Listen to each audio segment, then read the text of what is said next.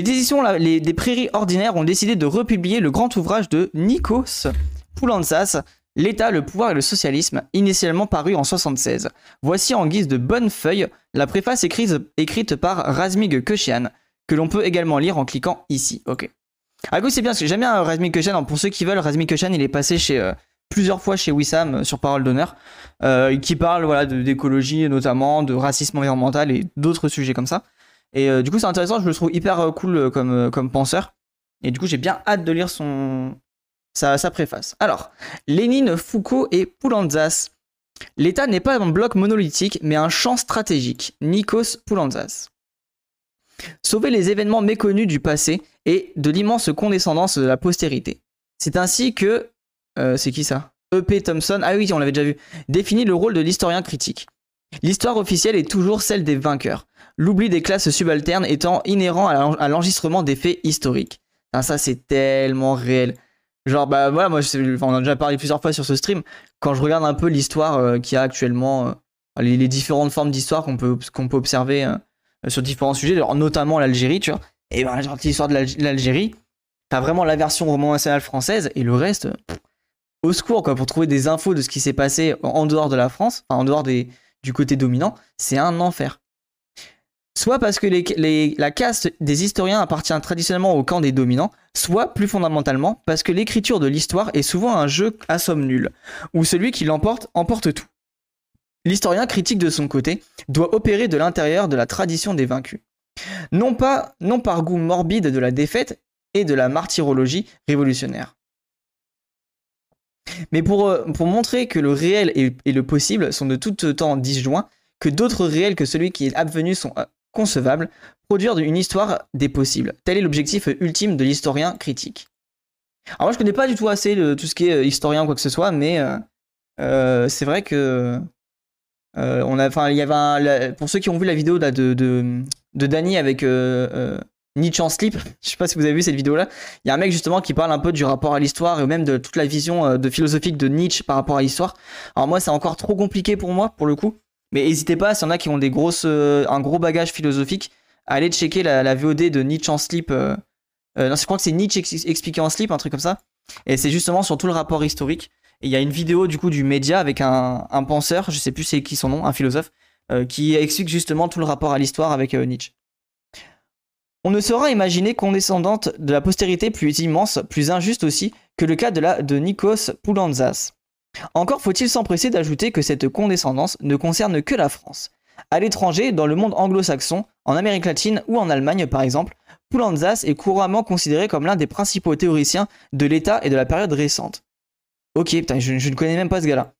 De fait, on importe aujourd'hui en France des courants de pensée critiques étrangers influencés par Poulantzas et ayant oublié qui était Poulantzas.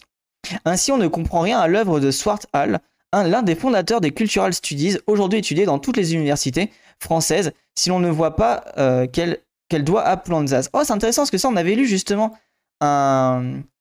On avait lu un article de ça justement sur euh, la vision de, comment on étudie les non-violents, donc Gandhi, euh, le King et compagnie. Et il y avait justement ces, Cultural Studies qui étaient ressortis, qui apparemment a été a émergé en Angleterre, si je dis pas de bêtises.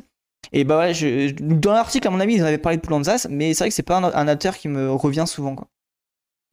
Hall est derrière l'auteur d'un célèbre entretien avec Poulantzas, paru en juillet 1979 dans la revue britannique Marxism Today, quelques mois avant son suicide, où il revient sur l'ensemble de sa trajectoire politique et intellectuelle. Ouais, je trouve que c'est précis qu'un qu'un qu'un auteur marxiste se suicide, enfin précis il y a quand même beaucoup de suicides euh, dans la, gauche marxiste. Hein. si on observe bien euh, les philosophes ou les, euh, que ce soit philosophes ou penseurs, bon, j'espère que ça va pas être ma fin quoi. J'ai souvent tellement pas le temps pour lire, c'est que le, tout c'est horrible. Ouais bah ouais. mais même moi en vrai là, sans le stream, j'arriverais pas à lire tout ça. Hein. Dans les années 60 et 70, les ouvrages de Poulantzas se vendaient pourtant en France et des dizaines de milliers d'exemplaires, 40 000 pour pouvoir politique et classe sociale, son premier livre paraît aux éditions Maspero en 68. Oh, précis. Alors les gens, Maspero, c'est une édition qui est incroyable. Et c'est celle-là d'où vient euh, bah, un de mes bouquins qui m'a intéressé au néocolonialisme. Du coup, euh, vraiment, Maspero, euh, grosse claque la, maison d'édition. Hein. On est vraiment dans une autre époque. Ouais, clairement, de ouf. Hein. Maspero Gauthier. Ouais, vraiment, moi, Maspero, le peu que j'ai lu de, ces bouquins-là, c'est une dinguerie. Vraiment, les bouquins sont trop trop stylés, quoi. Poulanza, c'est le plus grand théoricien marxiste de l'État depuis Gramsci. Ah ouais, putain, what? Après les débuts euh, sartriens puis althussériens, sa conception du pouvoir n'a cessé de se rapprocher de celle de l'auteur des cahiers de prison, même si des désaccords, ou plutôt des malentendus, sont demeurés jusqu'à la fin. L'œuvre de Poulanza est, de loin- est le point culminant d'un siècle de débats sur la question du pouvoir et de l'État au sein de la tradition marxiste. Ok, mais wesh, et... mais pareil, attends, mais si je pense que j'ai déjà lu Poulanzas dans mes articles, j'ai souvenir qu'on en a déjà parlé, mais c'est vrai que Poulanzas, c'est pas la personne qui revient le plus souvent. hein. Euh, on l'a déjà vu, j'ai déjà vu passer 2, 3, 4 fois dans les différentes lectures qu'on a fait en stream. C'est son nom me dit vraiment quelque chose, mais c'est vrai qu'il est, euh, il a, enfin, on le voit pas quoi. Euh, François Maspero, c'est un historien marxiste qui a organisé un colloque de 500 pages que j'ai bingé, qui discutait du fait que la République du RIF était révolutionnaire ou non. J'ai bien aimé ce qu'il fait. Oh, putain, mais wesh, incroyable. Ok, bah faudrait que je me renseigne sur le personnage. Elle synthétise ces débats et ouvre des pistes nouvelles pour les poursuivre au contact d'un capitalisme en mutation constante. Ça, je suis d'accord. Euh, le, capitalisme en, en mutation constante, c'est quelque chose qu'il faut prendre en compte. Et euh, attention à ne pas tomber dans un fantasme d'un capitalisme figé. Elle enferme également une discussion des principales théories non marxistes du pouvoir de l'époque, celles de Michel Foucault, Pierre Clastre, Claude Lefort, Gilles Deleuze, Raymond Aron et Talcott Parson, et connaît l'importance euh, de certaines d'entre elles, celle de Foucault en particulier. L'État, le pouvoir et le socialisme, le dernier et le plus grand livre de Pouzala- Poulanzas, que nous rééditons aujourd'hui, n'a pas fini de révéler son potentiel critique. Il doit être lu par une nouvelle génération de militants et d'intellectuels radicaux. Ok, bon, bah, je vais le noter, il va être lu euh, prochainement. La crise du capitalisme que nous traversons, dont on fait en général remonter l'origine à la faillite de la banque Lehman Brothers en septembre 2008, 2008, n'est pas une crise purement financière. Il s'agit, comme dirait Gramsci, d'une crise de l'État dans son ensemble qui a contaminé l'ensemble des sphères sociales et en particulier les institutions politiques. Je suis clairement d'accord. Euh, le, fait justement que l'État intervienne pour sauver les banques et que l'État euh, participe à tout ça, en fait, euh, est la preuve que le, enfin, voilà, le capitalisme change, le néolibéralisme est de plus en plus puissant, au point que l'État euh, protège les marchés. Quoi. La force de la théorie marxiste de l'État, celle de Poulanzas en tête, est de nous aider à comprendre la façon dont les différentes dimensions de la crise interagissent les unes avec les autres. Elle nous permet aussi de concevoir des scénarios de sortie de crise, ce que Poulanzas se nomme, dans la conclusion d'EPS, une voie démocratique vers le socialisme. Au vu des dévastations sociales et écologiques que génère le capitalisme, il n'y a pas de tâche plus importante à l'heure actuelle que d'explorer cette voie au nouveau frais. Je suis clairement d'accord. Pour moi, la, question de l'État n'est pas du tout réfléchie. Euh, on le voit bien là avec euh, Macron qui est en train de, prendre des décisions complètement euh, climaticides, enfin écocides quoi. L'État n'est pas notre allié. Comment on fait pour euh, re-questionner tout ça et comment on fait pour bah, soit aller euh, à côté de l'État, soit aller contre lui, soit le récupérer? Il y a, au moins trois gros angles à, réfléchir. Mais euh, attention ne pas donner trop de force à, à l'État. Conjoncture. EPS est un ouvrage d'une grande sophistication théorique, mais c'est aussi un texte d'intervention dans une conjecture politique, la seconde moitié des années 70. L'urgence à l'origine de ce texte, dit la première phrase de l'ouvrage, concerne tout d'abord la situation politique en Europe. Si la question d'un socialisme démocratique n'y est pas, loin de là, à l'ordre du jour partout, elle se pose néanmoins dans plusieurs pays européens. Bah, putain, ça a bien changé. hein. Le livre paraît en 78. L'union de la gauche a été rompue quelques mois auparavant, cinq ans après la signature du programme commun en 72. Après là, je connais pas assez malheureusement. L'État doit ressusciter le capitalisme dès qu'il se suicide à chaque crise. Ouais, c'est ça. Bah, doit, ouais. Enfin, il devrait pas, mais il le fait en tout cas. Poulanza, cela, op- euh, le, Poulanzas l'a écrit alors que ce programme était encore en, vigueur. Nous qui savons quelle orgie de renoncement a représenté le, mi- le mitterrandisme, nous pouvons déjà, euh, nous pouvons être tentés de ne pas, pardon, de ne, ah désolé, j'arrive j'ai mal à dire. Nous pouvons être tentés de ne voir dans la décennie qui, pré- qui précéda son ascension un pouvoir qu'un prélude euh, à ses renoncements. Serait cédé à la condescendance de la postérité. Pour Poulanzas, la question du socialisme se pose en France dans la seconde moitié des années 70. Et, et- voilà, et ça, ça, ça m'étonne pas parce que c'est un peu la même tech qu'a, euh, André Gorz lui, il a vu justement dans les années 70 un espèce de, virage qu'on pourrait prendre au niveau de l'éco-socialisme. Donc ça, ça m'étonne pas. C'est quoi la musique en fond La présente Michael Jackson, tu vas sur, tu fais song et t'as accès à toutes mes chansons, enfin tous les trucs que j'écoute. Donc tu peux regarder normalement la, dernière, c'est celle que, enfin tu peux, tu cliques et t'auras la dernière et l'avant-dernière, etc. Mais, mais 68 n'est pas loin, qui, qui est encore en quête d'un débouché politique. À bien des égards, EPS cherche à répondre à une seule question. À quelles conditions une union de la gauche parvenue au pouvoir pourra-t-elle mettre en œuvre un processus de transformation sociale radicale? Eh ben, En vrai, eh, putain, MDR, hein, cette question qui, qui, est malheureusement encore à l'heure actuelle euh, au goût du jour en fait. Genre, désolé, mais à l'heure actuelle, même, on n'a même pas une gauche radicale, on a une gauche euh, euh, sociale libérale et encore presque plus libérale que sociale. Euh, et, là même en 2022, c'est plutôt euh, comment ne pas tomber dans le fascisme. À l'époque, la question du socialisme se pose pas seulement en France. Au Chili, le gouvernement de l'unité, population de Salvador Allende, arrive au pouvoir en 70 et est renversé par un coup d'État de Pinochet en septembre 73. L'expérience de l'unité populaire a grandement affecté la génération de Poulanzas et une série de références au Chili figurent dans EPS, à des moments clés du raisonnement. Allende accède au pouvoir par la voie des urnes à la tête d'une coalition ce qui en fait un modèle possible pour la France. Ah, d'où la fameuse union de la gauche. Ok, je comprends mieux le, le, pourquoi il y a eu cette forme-là d'union de la gauche. Ok. Il est flanqué sur sa gauche par le MIR, le mouvement de la gauche révolutionnaire, que beaucoup dans l'extrême gauche français prennent en exemple. La fin tragique de l'unité populaire démontre cependant, aux yeux de Poulanzas, que si le respect des institutions représentatives est une condition du socialisme démocratique, il ne suffit pas. Ouais, je suis clairement d'accord. Euh, et ça, c'est ce que Mélenchon disait. Mélenchon, il disait bien euh, si vous m'élisez, je veux vous voir dans la rue. Parce que sans vous, on ne pourra pas mettre en place nos politiques. Et ça, c'est intéressant aussi, même par rapport démocratique et à la place du peuple dans la démocratie. Mélenchon est le premier à dire vous êtes important, vous allez nous permettre de voter des bonnes choses. Donc, soyez présents.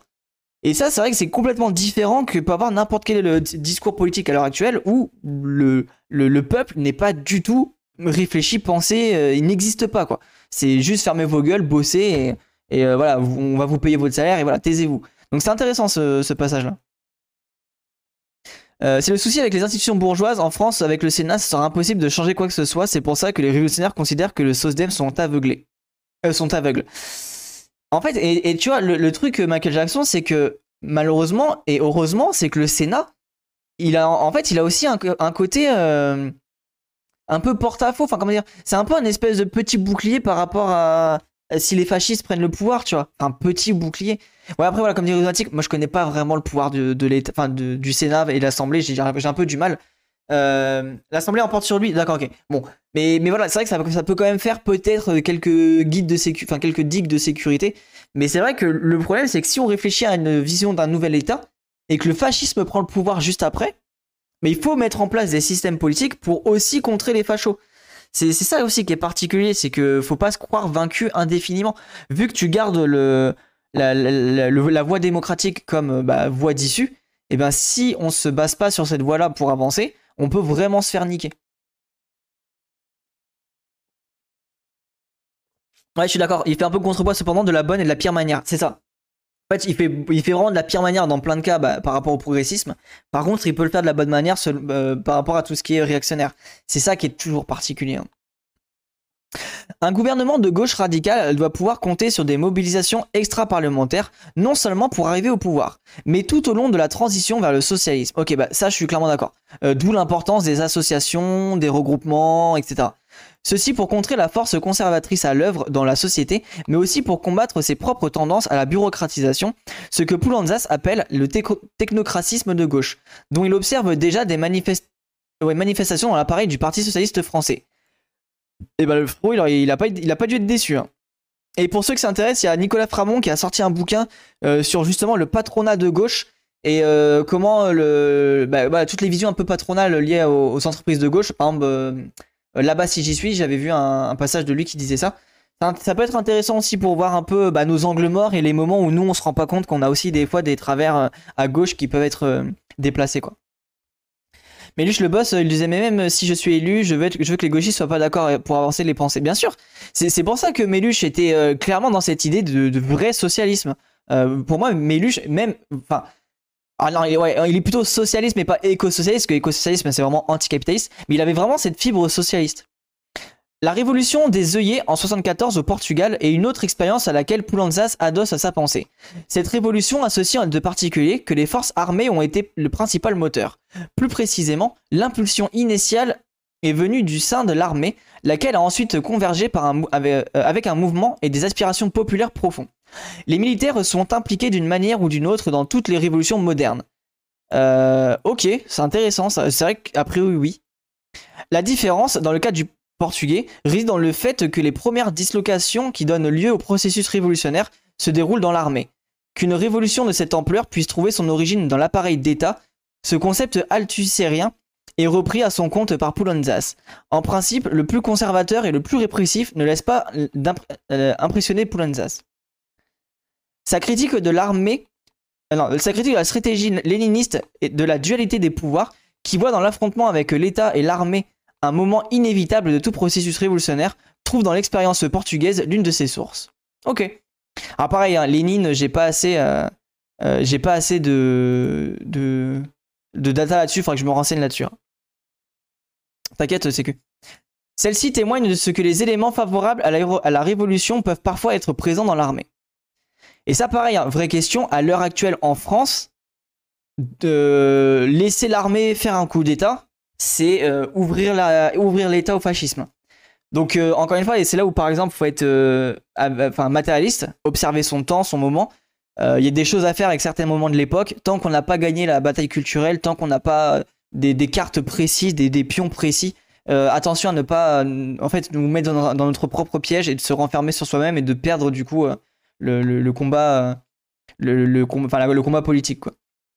S'il est un pays européen qui sert de repoussoir à Poulanzas lorsqu'il écrit EPS, c'est l'Italie. Ah bah tiens Plus grand parti communiste d'Europe de l'Ouest, comprenant jusqu'aux 2 millions de membres dans les, dans les années 60, le Parti communiste italien, PCI, le parti de Bordiga, Gramsci et Togliatti, est une source d'inspiration et d'analyse intarissable pour les marxistes de l'après-guerre. Dès 69, Enrico Berlinguer prend la tête du PCI. À la même époque, en plein mérampant italien, une partie de la gauche du parti, regroupée autour du journal de Mephisto, euh, ou El Mephisto, Il Mephisto, de Mephisto, je sais pas, en est expulsé. Prend forme, la stratégie du compromis historique, supposé permettre la cession du pouvoir du PCI sur la base d'un accord avec la démocratie chrétienne. Ah ouais, ah, ils ont trahi comme ça. Oh, je suis mort. C'est chaud. Hein. Salut euh, Un réserviste est passé chez Kylie hier, il a dit que la solution pour être efficace dans l'armée, ça serait une vague de gauchistes qui rentrent dedans. Ouais, c'est ce qu'il dit. J'ai entendu le passage, c'était hyper intéressant, euh, Murat. Et c'est pour ça que je vous dis qu'à l'heure actuelle, euh, bah, voilà, à part s'il y a des gens déterrent et de faire du militantisme petit à petit dans l'armée et, récupérer voilà, des casernes, des trucs comme ça, en vrai, là, c'est un délire. Tu ne peux pas laisser l'armée comme ça. Salut, euh, Pazou. J'étais un de la révolution, même prendre les armes et tuer les bourgeois, j'ai compris que la, ma révolution pouvait aboutir aux fascistes à moyen de créer de goulag pour les gens euh, qui pensent pas trop comme moi, etc. Ah ouais, c'est pour ça que non, les gens, attention. En fait, la, première étape pour pas faire de ce genre de d'état là, enfin ce genre d'arriver au fascisme, première étape, c'est accepter, accepter la critique et accepter les contre-révolutionnaires. Et c'est ça qui fait chier, mais il faut les accepter. Ou en tout cas, essayer de les, les contrer, mais pas les enfermer. Tu vois, si tu commences à enfermer les contre-révolutionnaires, bah tu fais un peu ce que fait l'ennemi. Tu vois. Et ça, c'est un peu, ça a été la stratégie de, bah, pas mal de, penseurs. Euh, comment on fait en fait? Comment on fait? Tu ne peux pas enfermer tout le monde, ce n'est pas possible. Donc il faut faire euh, autrement. L'expérience tragique du Chili joue un rôle déterminant dans la mise en œuvre de cette stratégie par Berlinger. À ses yeux, la gauche italienne ne pourra jamais disposer d'une majorité électorale dans le pays pour des raisons sociologiques profondes. Et on le voit bien à l'heure actuelle, euh, MDR, hein. Euh, non, c'est pas les traîtres BAM. Le compromis historique, c'était une vraie occasion d'avoir des communistes au pouvoir en Italie en collaboration avec les droites atténuées de ouf. C'était ça le projet de Moro et Enrique. Ah ouais? C'est pour ça que la CIA a dirigé l'attentat de Aldo Moro. Ok, d'accord. Bah, my bad, alors je ne sais pas. A priori, ça faisait un peu traître, mais d'accord, ok. Parce que quand tu commences à t'associer avec les cathos. Euh... Euh... Ok, non, my bad, j'ai fait un raccourci un peu rapide. Bien, de me corriger. Merci, merci. Un compromis avec la DC s'impose par, conséquent. L'assassinat Aldo Moro, un démocrate chrétien favorable avec l'accord de, la PSI, PCI par la Brigade Rouge en 78, ainsi que l'opposition du Vatican et de l'ambassade américaine n'auront raison du compromis historique. c'est ce que tu disais. En vrai, ça a été très critiqué. Bah, moi, en vrai, d'office, quand tu commences à donner de pouvoir à des chrétiens, euh, je suis pas convaincu. Hein. Par contre, n'oublions jamais que les Britanniques ont financé Mussolini. Ouais, bah, de toute façon, euh, comme d'hab. Ça a plutôt pas du tout fonctionné. Ok. C'est que je ne connaissais pas. La conjoncture politique dans laquelle s'élabore EPS est, on le voit, ambivalente. C'est une conjoncture fluide qui manifeste des potentialités révolutionnaires aussi bien que conservatrices. Ah bah voilà, tiens. Et qui requiert à ce titre le déploiement d'une pensée stratégique renouvelée. Alors on arrive, arrive dans cette réflexion justement comment ne pas tomber dans le, dans le, conservatisme. Merci beaucoup euh, Pazou pour le sub offert à, à je sais pas qui. Ah non, merci beaucoup à Sécu qui va faire un sub à Pazou. Merci infiniment Sécu, merci beaucoup. D'autres coordonnées de la période ont également présenté dans le propos de Poulanzas. Le débat sur le totalitarisme, par exemple, relancé à l'occasion de la parution de l'archipel du Goulag de Saul Jensen en 73 et de l'arrivée sur le devant de la scène médiatique des nouveaux philosophes. Alors ça, j'ai vu, ouais, le... Si je dis pas de bêtises, l'archipel du Goulag, c'est un mec qui est sorti des Goulags, qui du coup a fait tout un article de comment ça se passait là-bas, etc. Euh, le documentaire sur Arte qui parle des goulags, euh, je crois, parle du bouquin. Euh, et j'ai failli lire le. Enfin, je vais peut-être me tâter à lire le bouquin parce qu'il a l'air vraiment intéressant. Sol J. Nitsin. Merci. ok, c'est compliqué, mais merci beaucoup, Michael Jackson. Cette époque est aussi celle de la fin des dictatures en Europe. Dans le Portugal de Salazar, mais aussi en Espagne où Franco meurt en 75, et dans la Grèce natale de Poulanzas où la dictature des colonels instaurée en 67 est renversée en 74. Ok, c'est intéressant qu'il y avait, savais pas qu'il y avait autant de dictatures en, en, Europe à cette époque-là. L'engagement politique de Poulanzas a débuté avant son arrivée en France, au Parti communiste grec. Il a pris à, il a pris à part en 68 à la scission du Parti communiste, dit de l'intérieur, qui cherche à s'émanciper de la tutelle de Moscou, et dont certains protagonistes se retrouvent aujourd'hui au sein de la coalition de la gauche radicale Syriza, L'Institut de recherche de euh, Synapsismos, l'une des principales composantes de Syriza, euh, qui s'appelle d'ailleurs Institut Poulanzas. Poulanzas se consacre en 1975 à un ouvrage à la crise des dictatures. Alors que les dictateurs s'effacent du continent européen, elles prolifèrent ailleurs, en Amérique latine, en Afrique et en Asie. Ouais, voilà, globalement, en gros, elles, se... elles prolifèrent dans les pays du Sud, quoi. Je dis pas ça méchant. Non, mais t'inquiète, je sais bien, Michael je sais, je sais bien un truc que tu es euh, vraiment pas de de mauvaises intentions, y a pas de souci, hein, t'inquiète pas. Je le, je le, prends pas mal, en vrai, je, te connais très bien, y a, a pas de souci, hein. t'inquiète pas. Les théories critiques actuelles ne sont pas euh, habituées à une pensée aussi fermement ancrée dans les questions stratégiques de son époque que celle de Poulanzas. Lire Poulanzas aujourd'hui nous permet de mesurer à quel point la politique est absente de la plupart de ces théories. En ce, en ce sens, Poulanzas appartient à un cycle d'élaboration critique profondément différent d'une autre. Et ça, c'est vrai que moi, j'ai un peu l'impression, enfin, en auteur à l'heure actuelle qui est vraiment basé, qu'on entend un peu partout, je sais pas, en fait, après, c'est peut-être moi qui suis un peu. Euh, alors, c'est pas que je fantasme, mais tu sais, j'ai vraiment. Euh, enfin, voilà, on, connaît Marx, on connaît des auteurs genre Gramsci et tout. Et des fois, tu te dis, mais c'est qui les, les nouveaux penseurs de notre époque, tu vois? Et c'est sûr, peut-être qu'ils n'existent pas, ou peut-être qu'ils existeront à leur mort, tu vois? Mais c'est vrai que j'ai cette question de me dire, putain, ou alors il y a tellement de pensées que du coup, bah, maintenant, ça se dilue dans des courants et plus trop dans des. Euh, dans, enfin, plutôt par rapport à des personnages, tu vois? Ah voilà, l'État capitaliste.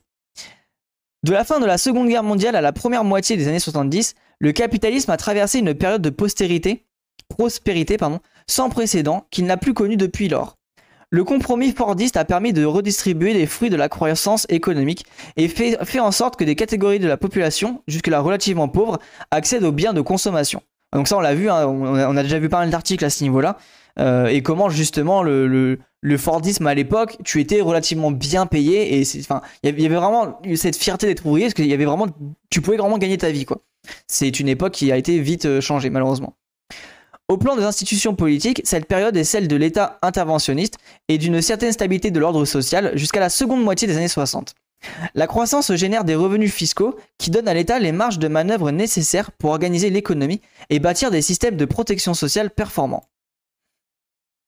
Il y a des penseurs dans le courant LGBT, je sais pas trop si ma phrase euh, est limite, euh, donc excusez. Non, t'inquiète. Bah, des penseurs de niveau LGBT, il y a euh, Judith Butler, il y a Foucault du coup, mais Foucault, ouais, si, en vrai, Foucault, on peut presque dire que c'est un contemporain.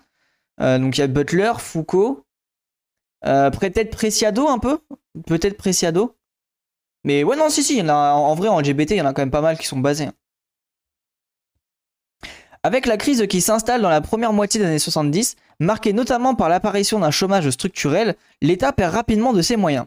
C'est ce que le marxiste états-unien James O'Connor, dont la connaissance des thèses transparaît en filigrane dans EPS, appelle la crise fiscale de l'État. Dans un ouvrage paru en 73. Ah, c'est intéressant la crise fiscale.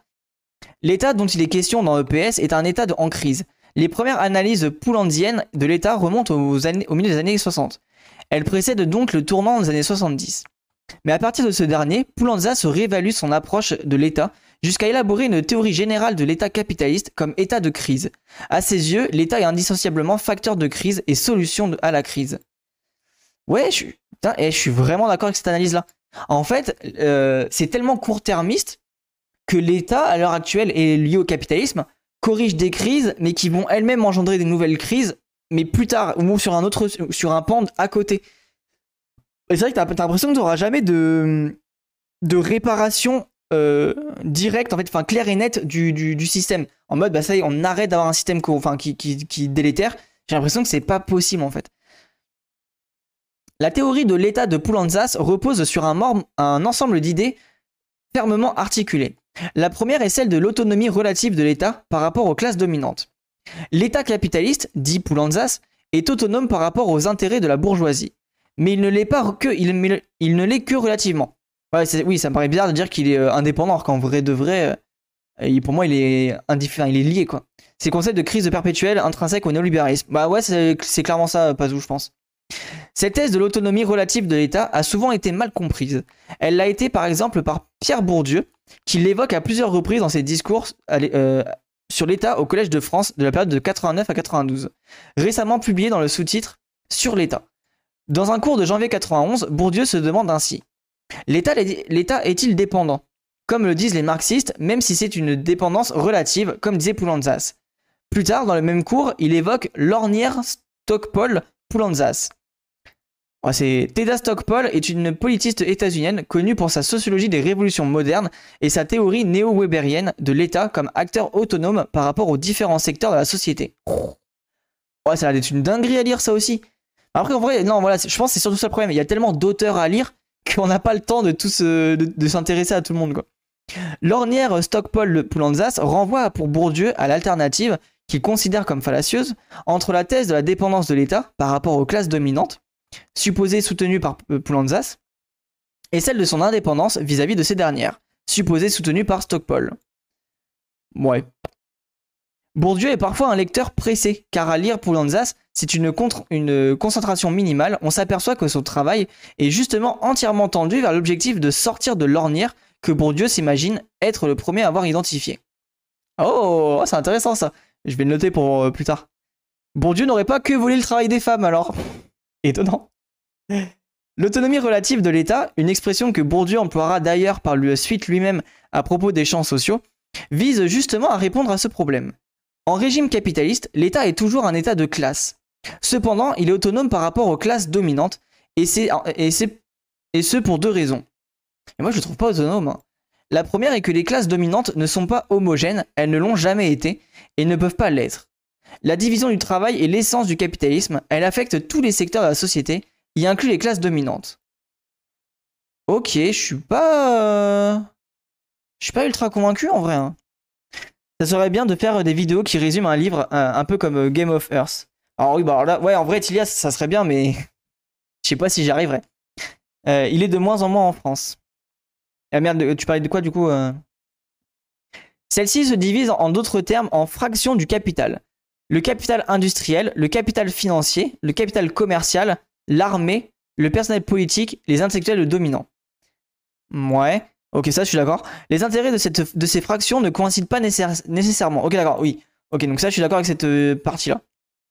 Afin d'asseoir leur domination et de constituer ce que Poulanzas appelle un bloc au pouvoir, elles doivent par conséquent pouvoir compter sur un instrument suffisamment souple qui, le plus souvent sous l'hégémonie de l'une d'elles, par exemple à l'époque néolibérale, le capital financier, coordonne leurs intérêts. Ok, ouais, donc ok, ça je suis clairement d'accord avec ça. Ok, et ça on le voit bien, c'est en train c'est ce qui est en train de se passer avec euh, bah, les oligarques, les médias, euh, les chiens de garde, euh, bref, tout, tout, le truc qui se met en place. Et du coup, bah, on se retrouve avec des, des médias qui disent bah, la grève finalement c'est une prise d'otage.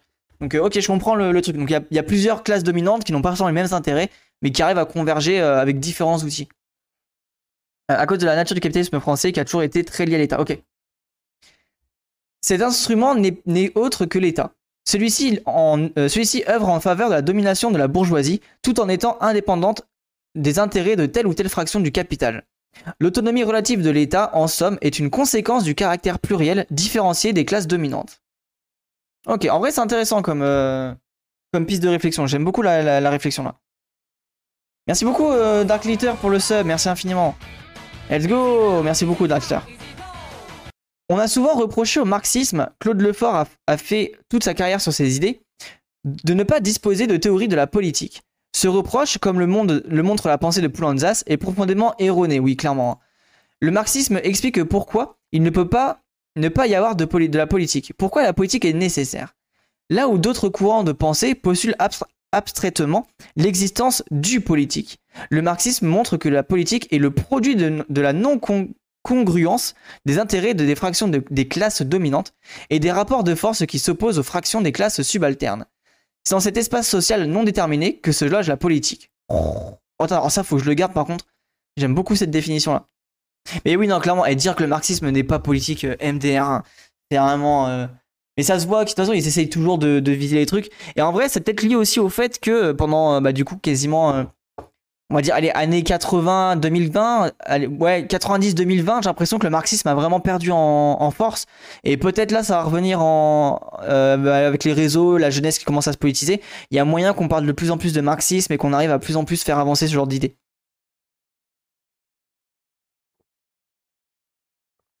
Non, mais euh, le fort voulait dire qu'il n'y a pas de théorie du politique en tant que telle détachée de l'économique. Euh, mais en ce sens, c'est faux. Ok, voilà, c'est déjà compliqué c'est un peu trop compliqué pour moi. Je, suis plus en vacances, donc je pas souvent chez toi. Bah, c'est pareil, t'inquiète, y a pas de souci, Dark Litter. Merci beaucoup pour le, sub. Et n'hésite pas, hein, si, t'es pas, si tu peux pas checker les, les, streams, tu vas sur la, chaîne YouTube, il y a toutes les VOD. Hein. Dans le marxisme. Ok, ok. Mais là, j'avoue, vois, ça commence à être du pur marxisme et j'ai un peu de mal à, à tout, tout visualiser. Mais bon, c'est pas grave, hein, c'est l'apprentissage de toute façon. Une seconde explication de l'autonomie relative de l'État capitaliste réside en ceci que la bourgeoisie n'est pas toujours le mieux placée pour défendre ses propres intérêts. Les classes dominantes manquent souvent de lucidité sur leur propre compte. Il est fréquent qu'elles cherchent à, assouvir leurs intérêts de court terme au détriment de leurs intérêts long terme. Ok, ça je suis d'accord. Euh, ce truc-là, je suis vraiment d'accord avec ça. Et Dark Leader, n'hésite pas, il y a un Discord, euh, un nouveau Discord si tu veux avoir les infos euh, récentes. De toute façon, tout est politique. Ceux qui disent le contraire, c'est pour disqualifier un sujet sur lequel ils ne veulent pas parler, dont faire de la censure. Ouais, après peut-être que là on a juste, peut-être que c'est moi qui ai mal compris une phrase là pour le coup. De ce que dit Rhizmatic, j'ai l'impression d'avoir juste mal compris le concept. C'est même sans doute la règle, et les, et les écrits poétiques de Marx évoquent nombre d'épisodes où la bourgeoisie commet des erreurs, pour certaines graves. La crise du capitalisme actuel, l'incapacité des États européens à résoudre l'impasse institutionnelle de l'Union européenne, en sont des exemples contemporains. L'existence d'un État relativement autonome est une façon de contrecarrer cette tendance de la bourgeoisie à commettre des erreurs. L'État organise l'intérêt de long terme des classes dominantes y compris au besoin des, euh, en réprimant leur tentation d'assouvir leurs intérêts, leurs intérêts immédiats. Ok, oh, c'est hyper intéressant ça.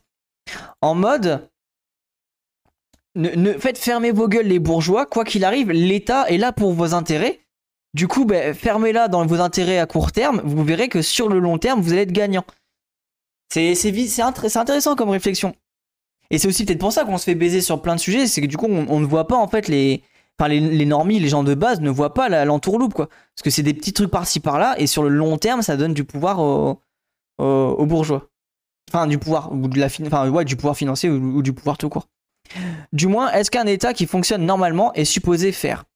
Car l'un des aspects de la crise de l'État est, que celui-ci est de moins en moins capable d'organiser rationnellement et durablement l'hégémonie des classes dominantes, en partie comme le suggère Poulanzas, parce qu'il n'est plus assez autonome par rapport à elles. Et c'est là où moi je suis. Alors je comprends la critique, hein, mais tu vois, je suis moins en moins d'accord parce que bah, on le voit qu'avec un, gouvernement néolibéral, ça fonctionne toujours. Donc euh, je suis. Ouais, je suis pas convaincu. Euh, cette capacité organisatrice de l'État, il est important de le signaler, est indépendante de la question de savoir si l'État est dirigé ou non par des représentants des classes supérieures.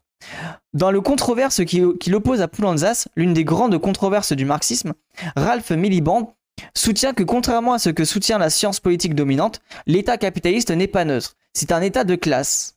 Ouais, je suis, je suis clairement... Bah, ça, genre, je suis d'accord avec ça. Euh, L'argument qu'il avance à l'appui de cette thèse est que la classe politique et la haute administration sont pour l'essentiel composées de représentants de la bourgeoisie. Poulantzas ne conteste pas ce point. Mais pour lui, ce qui fait que l'État capitaliste est un État capitaliste n'est pas lié à la provenance de classe de ses dirigeants.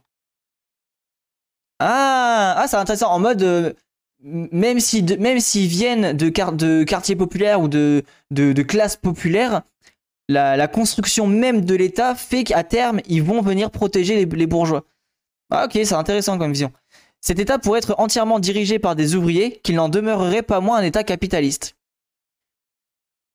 Ok, en vrai, ça, je trouve que la critique, elle est intéressante parce que c'est ce que j'ai entendu plusieurs fois. Et la dernière fois, on lisait un article, euh, je sais plus c'était lequel article, qui disait que justement, si on ne se si on ne se re-questionnait pas du tout sur la manière dont fonctionne l'État, on allait reproduire un État capitaliste, même ouvrier. Et c'est intéressant que cette critique, elle revient dans un article qu'on a lu récemment. C'est vrai que c'est, je la trouve intéressante. Salut euh, Light. Ce qui rend l'État capitaliste capitaliste, c'est qu'il exerce une fonction de cohésion et de reproduction du système. C'est la raison pour laquelle Miliband reproche à Poulantzas son fonctionnalisme, c'est-à-dire le fait que pour lui, l'État capitaliste se reconnaît à la fonction qu'il exerce. Poulantzas se reproche à son tour à Miliband son instrumentalisme, c'est-à-dire qu'à ses yeux, l'État est un instrument aux mains de la classe dominante. Bah ouais, mais moi, tu vois, je suis... Non, je suis plutôt d'accord avec... euh, Tu vois, moi, je suis pas d'accord. En, vrai, je trouve que... Désolé, mais c'est un outil, en fait. Après, là, c'est du débat gros cerveau. hein, mais pour moi, je pense que c'est vraiment un outil des, dominants. Et même si tu es un... Un prolo, bah en fait, si tu arrives à l'État, tu seras, entre guillemets, pris par euh, refaire les mêmes schémas. Alors peut-être pas tout de suite, mais euh, sur le plus ou moins long terme, tu, te retrouveras à faire les mêmes, euh, schémas de domination. Euh, L'approche instrumentale est un peu simpliste justement pour Poulantzas. Après ça c'est peut-être possible et c'est peut-être pour ça que moi du coup ça m'intéresse plus parce que bah, j'ai encore un niveau faible de marxisme et du coup je me dis qu'avec ma petite réflexion que ça paraît plus logique. En somme, pour Poulantzas, l'État n'est utile à la classe capitaliste que si elle est autonome. Si la distance par rapport à elle est réduite par trop, la situation devient dangereuse pour le système dans son ensemble. Ok, en vrai c'est hyper intéressant.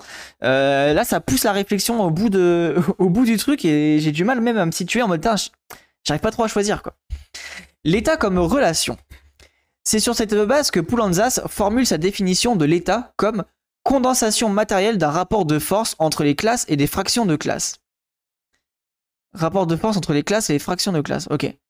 Il s'agit de l'une des plus célèbres définitions de l'État de la tradition marxiste. Ok, alors donc ça, je vais, noter cette euh, définition, parce qu'elle est... C'est vrai que je l'ai jamais vue ailleurs, donc intéressant. Lire un auteur suppose peut-être avant tout de se rendre attentif aux métaphores qu'il emploie. Dans le marxisme classique, disons que Marx lui-même, à Gramsci, la, la doctrine militaire est un vivier de concepts et de métaphores quasi inépuisables. Cette génération de marxistes était composée de lecteurs assidus de Clausewitz, Jomini et Delbruck et d'autres stratèges militaires du XIXe siècle. Pour ne prendre qu'un exemple, la distinction gramscienne entre la guerre de mouvement et la guerre de position, qui permet à l'auteur des cahiers de prison de concevoir une stratégie révolutionnaire adaptée à l'Europe de l'Ouest, euh, remonte au moins de la guerre de Clausewitz. Ok. Parce que c'est vrai que moi, c'est un des concepts que je connais pour le coup. Euh... Salut, j'ai cru voir que t'étais dans le space. Ouais, j'ai un petit peu écouté euh, Yoshiro. ouais. Euh, Deep, cette définition. Ouais, elle est, elle est profonde. hein. Après, voilà, faut que je la retravaille, hein, mais c'est vrai que là, en vrai, je vais, je pense que je le relirai ce truc-là. Mon arrière-grand-père était full extrême gauche, ma grand-mère un peu, euh, un peu élevée par ça. Attends, là, euh, ma mère pas du tout, avec une pensée gauche écolo normie, et moi, je veux être un militant, mais compliqué en vrai, communisme, extrême gauche, anticapitaliste, antifasciste, bah, bah, classique, ouais. L'État lui-même est, euh, est la forme stabilisée d'un lieu champ de lutte. Attends, l'État lui-même est, est, est un, la forme stabilisée d'un lieu champ de lutte. Ok. T'as entendu mon intervention? Je, je sais pas, Yoshiro, j'ai un doute. Mais j'ai écouté les, genre, la une heure et demie au début, après j'ai un peu arrêté. Ou à une heure plutôt. Avec la, avec la transition du marxisme classique au marxisme occidental, dans les années 1930, la doctrine militaire perd son statut de vivier de métaphore. Celles-ci vont désormais provenir de sources diverses. Cette diversité s'observe chez Poulantzas. L'idée de condensation qu'il emploie dans sa définition de l'état relève de la chimie. Ok. Mais de toute façon, Yoshiro, j'irai euh, sûrement réécouter la VOD.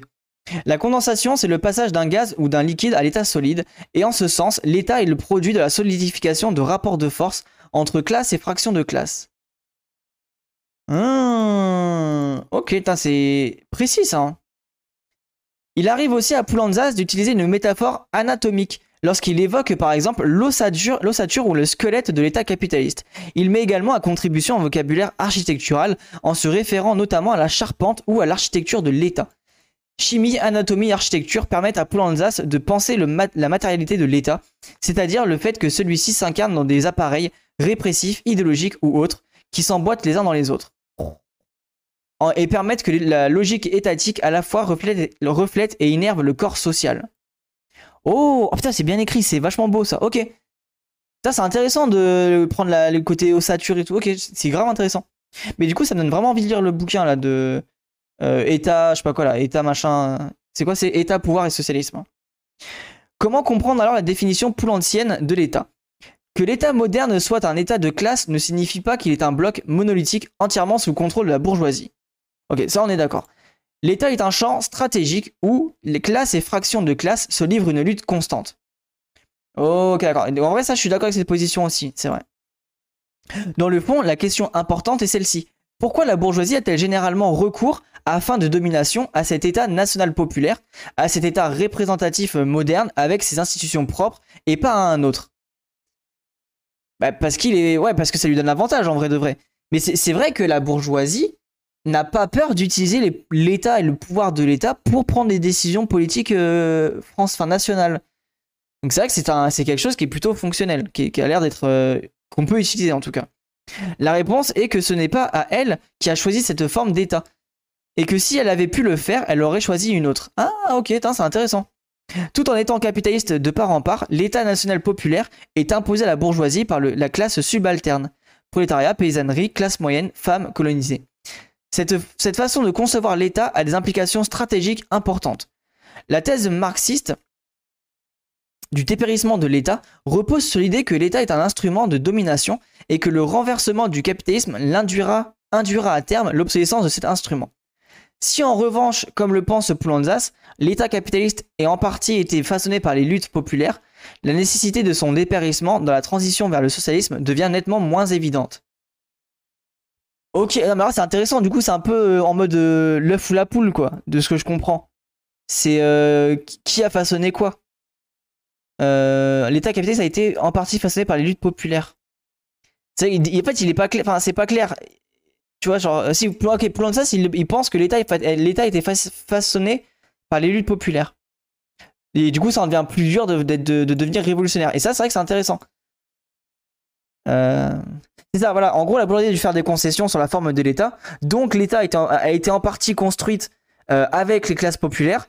Donc, plus il y a cette côté de euh, d'acceptation par tous, moins il est, enfin, moins il est pratique de faire une révolution, j'ai l'impression. Ok, ouais, ouais, je comprends.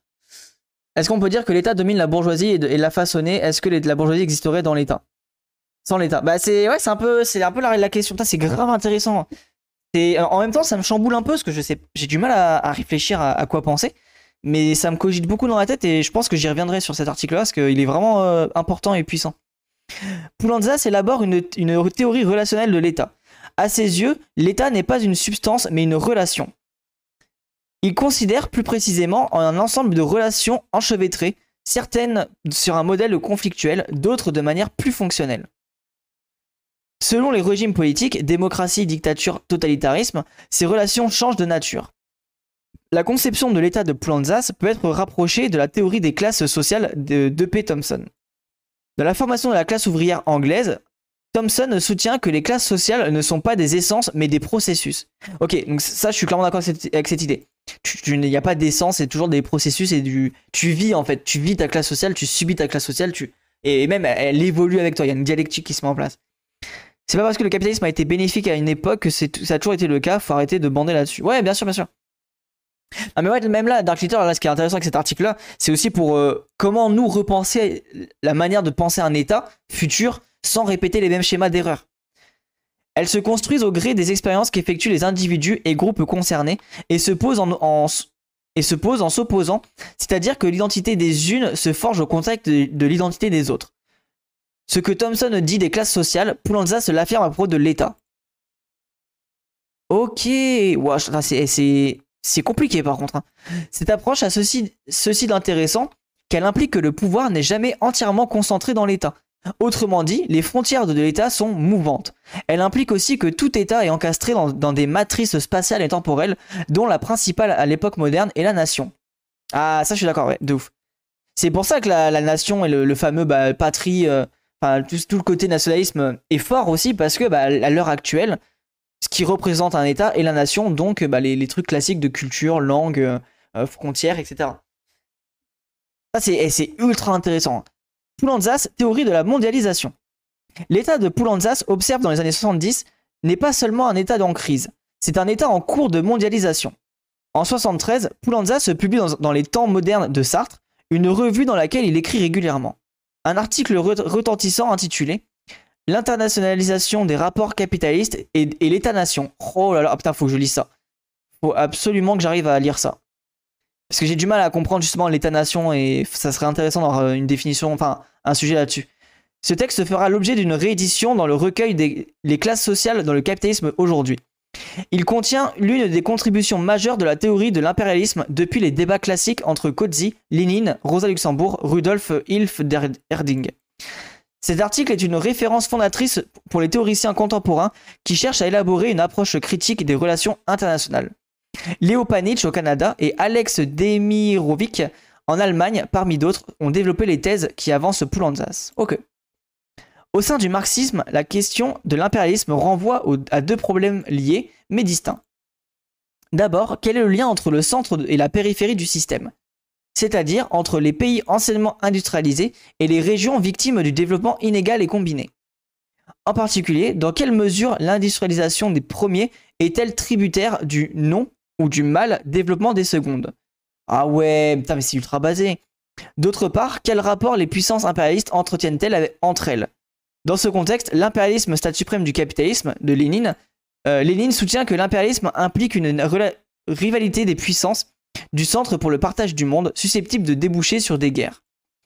Lénine s'oppose à Kolsky, qui affirme que la coopération entre pays impérialistes est, possible et même inévitable, plus précisément que l'émergence d'une sainte euh, alliance des impérialistes ou ultra-impérialisme est la tendance à l'œuvre au fin du XIXe siècle et au début du XXe siècle, et qui est en train de se, actuellement de se de continuer, hein, tout simplement. Ça, c'est grave intéressant. De plus en plus, je commence à me détacher d'une lutte des classes classiques pour me concentrer sur ce qui m'oppresse réellement, in fine, c'est-à-dire mon rapport au travail, à la production, à sa consommation et l'État qui me maintient dans cette indépendance par des moyens coercitifs, tu vois. Ouais, exactement. Euh, finalement, je m'en fiche que Bernard Arnault soit riche, moi je veux vivre tout mon potentiel sans être enchaîné dans un travail inutile. Ouais, bah justement, je pense que c'est intéressant de, ce truc-là, mais est-ce que tu pourras faire ça sans. Parce qu'en fait, ce qu'il faut garder en tête, Yoshiro, c'est que Bernard Arnault, permet, enfin, il est dans cette logique de continuer à faire en sorte que les, prolétaires restent dans ce cycle-là. Donc il en, il en reste quand même pas moins que c'est un ennemi de classe et qu'il faut, euh, bah, le, enfin, en fait, il fait partie de l'État, si tu veux, pour moi. À mes yeux, en tout cas, Bernard Arnault fait partie de l'État. Mais c'est intéressant ton point de vue, et je suis relativement d'accord avec toi en vrai. Ces deux positions classiques, conflit inter interimpérialiste et ultra-impérialisme, ont fait l'objet de réformulations dans les décennies suivantes.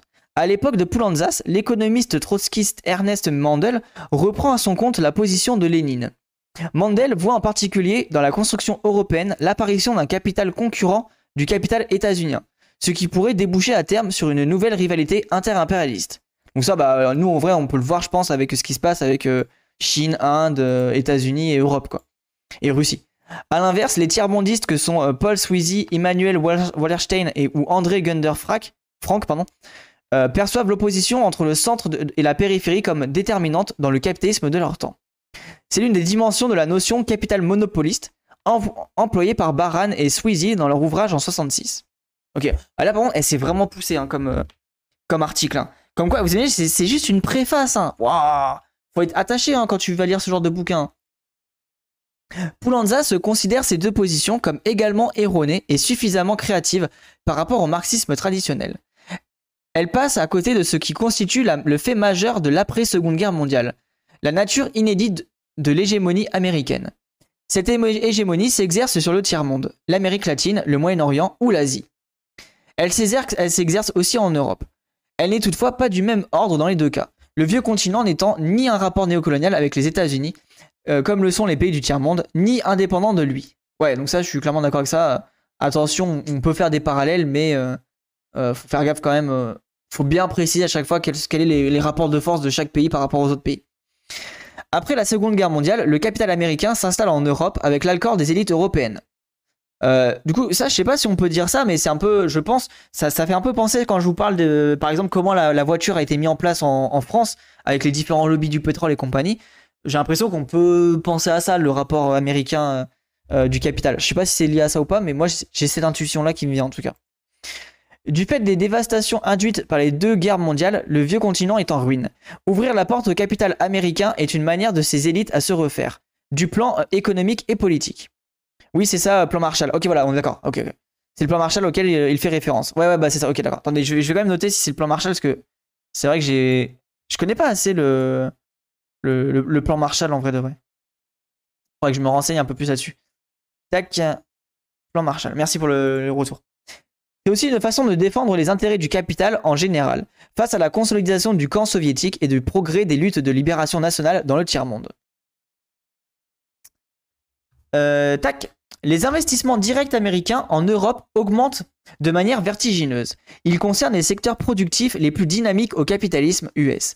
Le plus souvent, les profits issus de ces investissements ne sont pas repatriés aux États-Unis, comme le voudrait une relation impérialiste classique entre une métropole et ses colonies. Ils sont réinvestis en Europe où les multinationales états-uniennes disposent de filiales. Ok, c'est intéressant ça. Mais en vrai, c'est ce qui se passe du coup maintenant euh, avec euh, la France et les, les, En fait, on a repris ce système-là euh, nous-mêmes, quoi.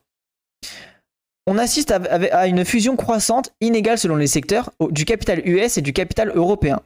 Les États européens sont en charge de l'intendance, transformation des cadres juridiques, fiscalité avantageuse, négociation salariale, répression syndicale. Ok, putain, c'est précis ça.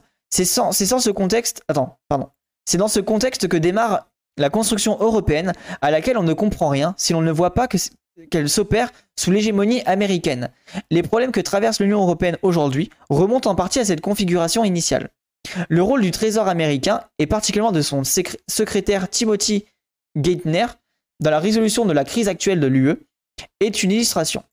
Pour Poulanzas, la mondialisation du capital, loin d'affaiblir les États, s'opère sous leur égide et sous celle d'un État particulier, l'État américain.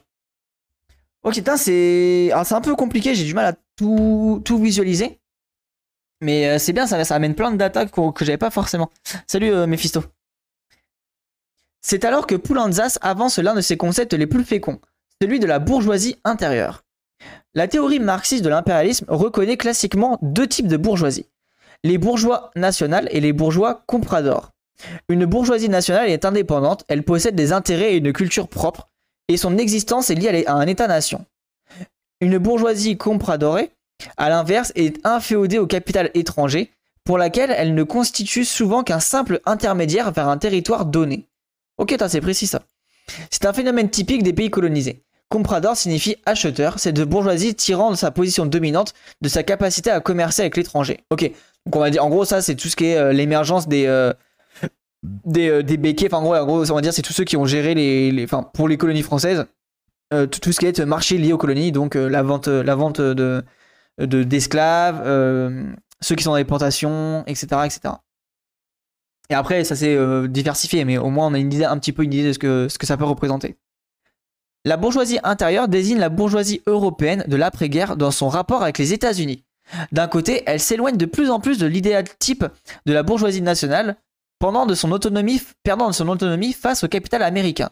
Comme dit Poulanzas, en raison de la production du capital américain, au sein même de ses formations, elle est imbriquée par de multiples liens de dépendance au procès de division internationale du travail et de concentration internationale du capital sous la domination du capital américain. Après, où j'ai un peu de mal à voir, c'est en, gros, de ce que je comprends bien, c'est qu'en gros, il est en train d'expliquer que globalement, notre bourgeoisie, notre bourgeoisie intérieure, euh, elle a fricoté avec les capitales américains et du coup ils ont fait des échanges et compagnie et elle n'était plus euh, affiliée à un pays qui était la France mais elle était affiliée à ce capital quoi, à ce capital financier et du coup bah s'il fallait fricoter avec euh, les pays étrangers euh, aucun souci quoi de, ce que je comprends enfin en tout cas avec l'Amérique aucun souci après j'ai un peu de mal à me visualiser qu'est-ce qu'il appelle vraiment le enfin quelle est la représentation de cette classe là quoi ça, ça, donne un peu, par contre, tout ça, euh, c'est plus vrai, je pense, dans le contexte des années 50-60. Ouais, ça, j'ai un peu de mal à, visualiser euh, qu'est-ce que c'est le, cette groupe, ce groupe-là, tu vois. C'est pas assez explicite, je trouve. D'un autre côté, la bourgeoisie intérieure n'est pas une bourgeoisie compradorée, qui aurait perdu toute indépendance. Ces contradictions persistent et peuvent se manifester périodiquement entre le capital américain et le capital européen. Ce dernier peut aussi avoir conservé, dans certains cas, la France de De Gaulle par exemple, une certaine autonomie politique. Bourgeoisie intérieure signifie qu'elle a intériorité dans son dans son propre calcul économico-politique, les intérêts d'un capital étranger, en l'occurrence le capital US. Ouais, tu vois, en fait, j'ai du mal à, vu que j'ai du mal à visualiser qui sont ces gens-là, j'ai un peu de mal à comprendre le concept. Celui-ci, dit Poulantzas, force le capital européen à se restructurer, ce qui implique aussi une restructuration de la forme de l'État. Si la mondialisation s'opère sous l'égide des États, elle influe donc en retour sur la nature de ce dernier. Ouais, donc euh, comme d'hab, c'est un l'État a une relation dialectique avec euh, bah, son avec les avec les acteurs de l'État. Donc si les acteurs euh, évoluent, l'État la forme de l'État lui-même évolue. En vrai, ça c'est hyper intéressant de prendre de garder ce truc là en tête que l'État n'est pas fixe, l'État n'est pas quelque chose qui est figé dans le temps. C'est un rapport dialectique constant et de cette dialectique se construit bah, des nouveaux rapports de force, des nouveaux même des, nouvelles comment dire, euh, comment je pourrais dire ça? Des nouvelles stratégies politiques à mener. Et euh, c'est aussi ça qu'il faut garder en tête parce que bah, euh, la, stratégie qu'il y avait il y a 5 ans n'est pas la même qu'il y a 15 ans, n'est pas la même qu'il y a 20 ans et n'est pas la même qu'il y a 50 ans. et c'est pour ça, par exemple, je pense que les manifestations ne fonctionnent plus parce que l'État a, changé de forme et du coup, on, est trop à accepter un État comme avant où les manifestations fonctionnaient, alors que non, il y a ce rapport dialectique qui existe il faut trouver des nouvelles manières de lutter qui ne sont plus des manifestations, plus forcément des grèves et qui sont autre chose. Voilà, c'est tout, c'est un nouvel, euh, des nouvelles formes de stratégie à mener pour euh, réussir à, à, à, contrer cet état-là. L'état n'est pas figé et pourtant son étymologie euh, même incline vers ça. Statut, la position. Ouais, tu vois, c'est ouf. Hein. Alors que, mais moi aussi, en vrai, bêtement, j'avais cette vision que l'état était figé. Et c'est vrai que là, de dire que c'est un, un, rapport dialectique, en fait, c'est pour moi, c'est le béaba. C'est un, truc qu'on devrait dire aux gens, tu vois. Et c'est quelque chose qui, j'ai l'impression, n'est pas forcément dans la tête de tout le monde. Euh, L'Europe est vie sous le rigide américain. Si les États-Unis décident de partir en guerre, c'est les alliés vont obligés de suivre. Bah, à voir si c'est encore actuellement Mephisto, mais pour la plupart des cas, c'est vrai. Euh, il y a juste l'Irak où ça s'est pas passé. Mais c'est vrai que majoritairement, c'est ce, qui ce qui devrait se passer. Sauf si on a un gouvernement qui arrive à, prendre des décisions contre l'État, euh, contre les États-Unis. Étatisme autoritaire. La mondialisation du capital s'accompagne d'un autoritarisme étatique de plus en plus marqué.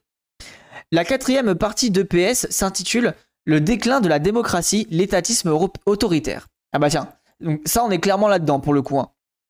Cette dernière notion, avec celle de la bourgeoisie intérieure, est l'une des plus intéressantes qui est proposée Poulantzas, l'une des plus adaptées aussi au monde dans lequel nous vivons aujourd'hui. Le peu que je vois, je suis d'accord. Dans l'état de la Révolution 1917, Lénine soutient que la démocratie est la meilleure forme de politique possible pour le capitalisme. Oh, putain, je savais pas ça, c'est précis. Euh, une fois que le capital y a pris racine, ce régime est en effet le plus stable qui soit. Le capitalisme que, les révolutionnaires cherchent à renverser, à ce point de vue, est encastré dans cette institution démocratique. Ah putain, en fait c'est ouf, hein, parce que du coup, la démocratie, c'est en même temps un truc qui nous libère et en même temps un truc qui nous, euh, qui nous opprime.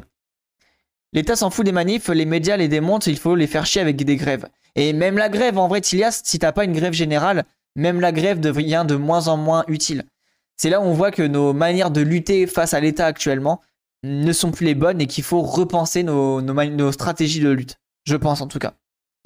L'intuition de Poulantzas est, que depuis la dernière euh, tiers du XXe siècle, nous sortons de cette alliance du capitalisme et de la démocratie identifiée par Lénine. La démocratie devient un handicap pour le capitalisme, notamment parce qu'elle permet à des revendications sociales, santé, retraite, assurance chômage, toujours nouvelles à se faire entendre, lesquelles sont coûteuses et s'exercent une pression à la baisse sur le taux de profit. Ok, ah ouais, tu vois, j'aurais pas dit ça, mais c'est vrai qu'il. Ok, il a raison en vrai. Je j'aurais pas eu cette vision-là. J'ai eu l'impression un peu que c'était quelque chose qui nous opprimait, mais c'est vrai que ça, ça affaiblit l'État quand même. Mais ça reste quand même quelque chose qui est pas non plus. euh, Parce que la démocratie, genre si on fait des référendums, bah, il suffit que le- les gouvernements euh, et les médias et compagnie, et tu peux influencer sur les, différents votes. Donc, euh, bon, mitigé. Le capitalisme évolue vers une forme de non-démocratique. Il s'accompagne désormais de ce que Poulantzas appelle un, état- un étatisme autoritaire. Poulantzas s'inscrit ici une fois de plus dans le, sillage de Gramsci. Ok, donc ça on est d'accord. Dans le cahier des prisons, celui-ci soutient qu'en période de crise, les institutions les moins démocratiques, armée, finances, bureaucratie, église, viennent occulter le devant de la scène au détriment des instances démocratiques, notamment le Parlement. Césarisme est le nom de, ce que Gramsci donne à cette tendance. Ok, d'accord. d'accord. Donc ça, je suis clairement d'accord avec cette vision-là. hein. On, l'a bien vu avec... euh, bah là, c'est en train de se passer, quoi, de la 49.3 récemment, euh, mais même plein d'autres trucs actu- actuellement qui sont en train de se mettre en place. Euh, là, le fait aussi qu'on a... euh, je sais plus qui a voté contre le fait de mettre dans l'institution le, droit à l'avortement. Voilà, tout ça, c'est des choses qui prouvent que bah, y a quand même ce côté réactionnaire, conservateur, autoritaire qui est en train d'être mis en place. Et puis, bien sûr, les LBD, la gestion des manifestations, etc. Poulanza se distingue l'étatisme autoritaire de ce qu'il appelle les États exceptionnels. Cette notion désigne les régimes non démocratiques, pour l'essentiel au XXe siècle, les dictatures militaires et les régimes totalitaires. Ceux-ci ont des fondements distincts des régimes démocratiques. L'étatisme autoritaire, quant à lui, est une tendance endogène des démocraties repré- représentatives. Il n'y a rien d'exceptionnel, il est le destin commun de tous les régimes démocratiques depuis les années 70, c'est-à-dire depuis la crise des capitalismes est apparue. Ok, et ça je suis clairement d'accord, ça se voit hein, de plus en plus, et c'est comment, et c'est pour ça justement qu'on a des, gouvernements comme, euh, enfin appelés post-fascisme qui arrivent au pouvoir parce que justement l'État actuellement démocratique est, est fonctionnel avec une forme de fascisme. Plus précisément, comme dit Poulantzas, des éléments normaux et des éléments exceptionnels coexistent désormais dans la structure des États démocratiques. Paradoxalement, les États autoritaires ne sont pas des États forts, mais des États faibles. C'est justement parce qu'ils sont faibles qu'ils deviennent autoritaires. Et voilà, et ça c'est vrai. hein. Euh, la, réponse qui s'est passée par exemple face aux Gilets jaunes, euh, en fait l'État devient de plus en plus faible, il y a plus de services publics, il n'y a plus rien qui est mis en place. Et pour répondre à ça, pour euh, contrer cette idée-là que bah, tout, s'affaiblit, il devient autoritaire, il devient fort pour voilà, essayer de ne pas se voiler. Enfin, c'est une forme de pas se voiler la face, mais surtout pour continuer à, percevoir sa position, sa dominance et, et, et continuer de garder des profits pour les plus riches, quoi, globalement. Un État fort s'appuie sur une hégémonie solidement constituée, une hégémonie cuirassée de coercition, pour parler comme Gramsci. C'est lorsque l'hégémonie perd de sa vigueur que la coercition prend le dessus. Ok, bah, je suis clairement d'accord avec ça. La faiblesse des États autoritaires explique que les politiques qu'ils mettent en œuvre sont souvent plus euh, cohérentes.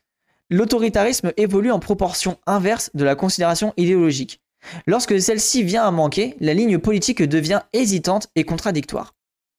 C'est ce que l'on constate, aujourd'hui dans le cadre de la gouvernance de l'Union européenne, mais aussi à l'échelle de chaque État-nation, et notamment en France. Comme dit Poulantzas, dans une des phrases pénétrantes qui devraient être méditées les prisons de la République passée et présent, ces contradictions traversent forcément le point focal que représente le chef suprême de l'exécutif. Il n'y a pas un président, mais plusieurs dans un seul. Ok, ça va. MDR, hein, si je comprends même pas une citation comme ça, je suis dans la merde.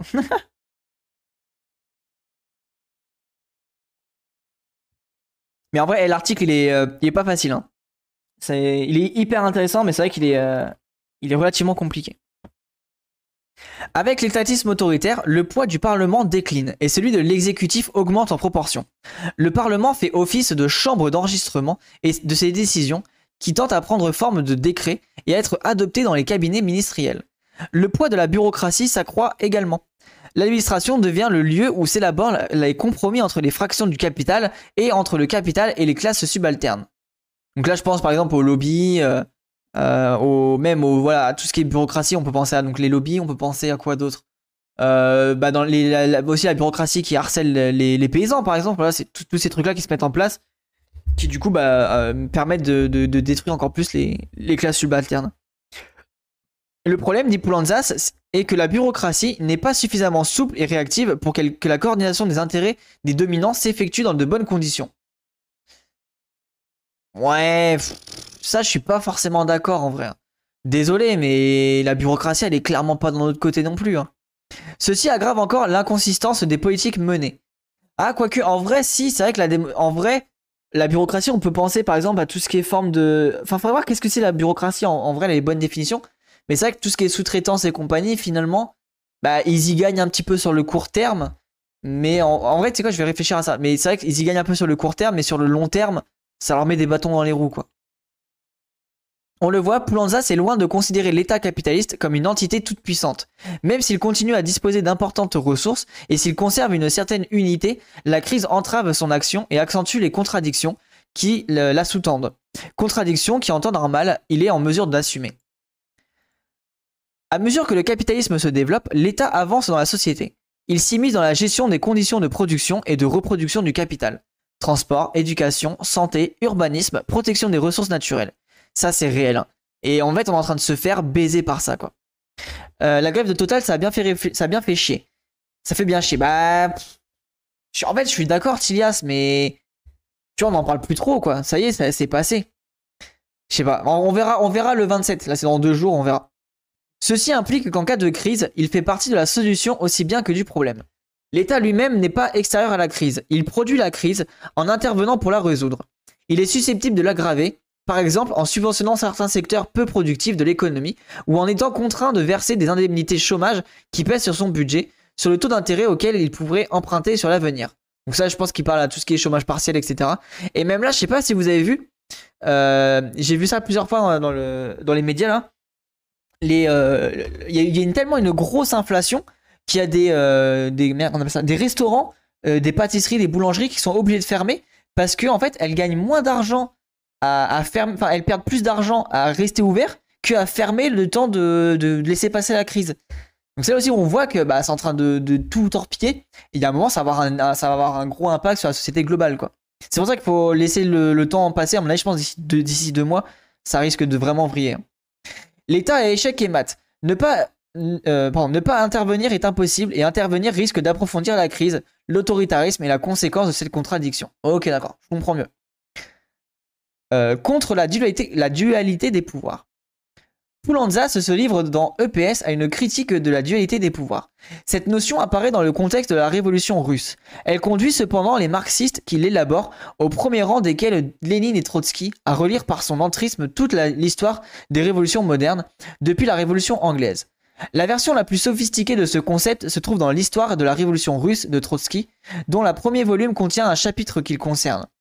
Lénine évoque la dualité des pouvoirs dans trois textes.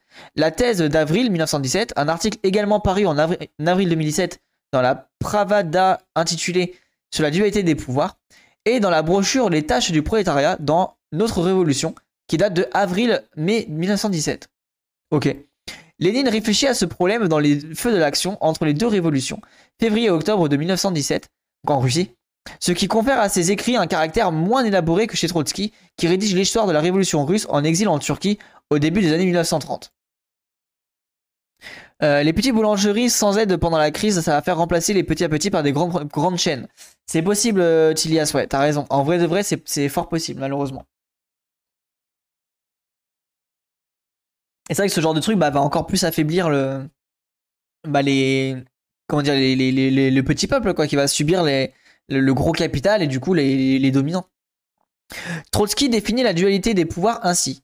La préparation euh, historique d'une in- d'insurrection conduit, en période pré-révolutionnaire, à ceci que la classe destinée à la réaliser, le nouveau système social, sans être encore devenue maîtresse du pays, concentre effectivement dans ses mains une part importante du pouvoir de l'État, tandis que l'appareil officiel reste encore dans les mains des anciens possesseurs.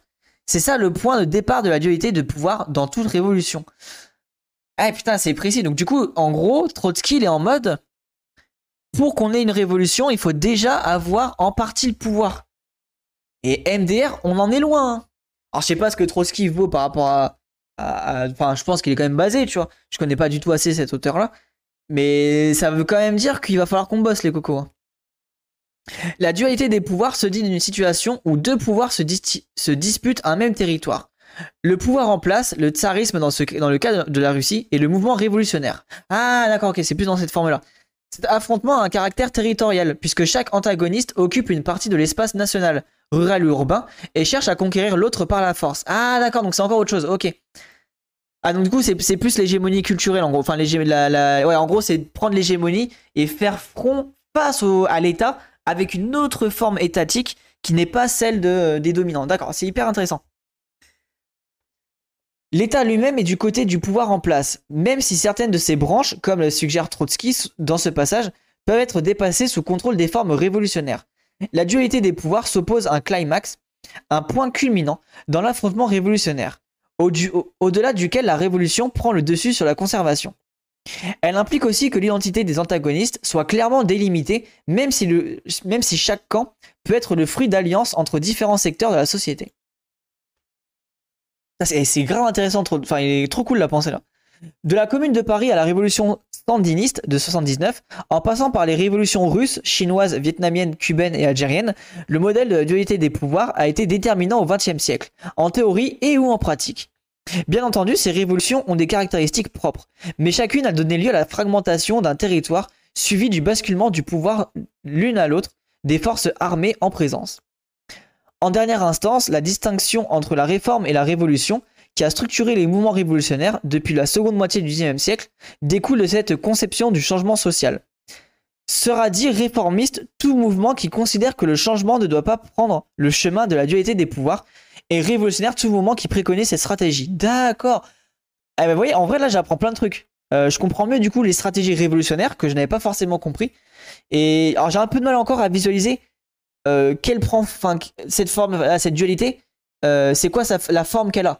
Euh, j'ai à peu près des idées, mais du coup, ça serait quoi? En gros Ça serait d'essayer de faire en sorte que l'autonomie prolétarienne soit presque plus forte, ou en tout cas répondre à. Ouais, ça serait plutôt ça. En gros, l'idée, ça serait que l'autonomie prolétarienne réponde à des besoins que l'État ne répond plus. en mode, bah, par exemple, ça commencerait par l'éducation, euh, peut-être la santé, après euh, peut-être pourquoi pas euh, d'autres trucs, genre la politisation, etc.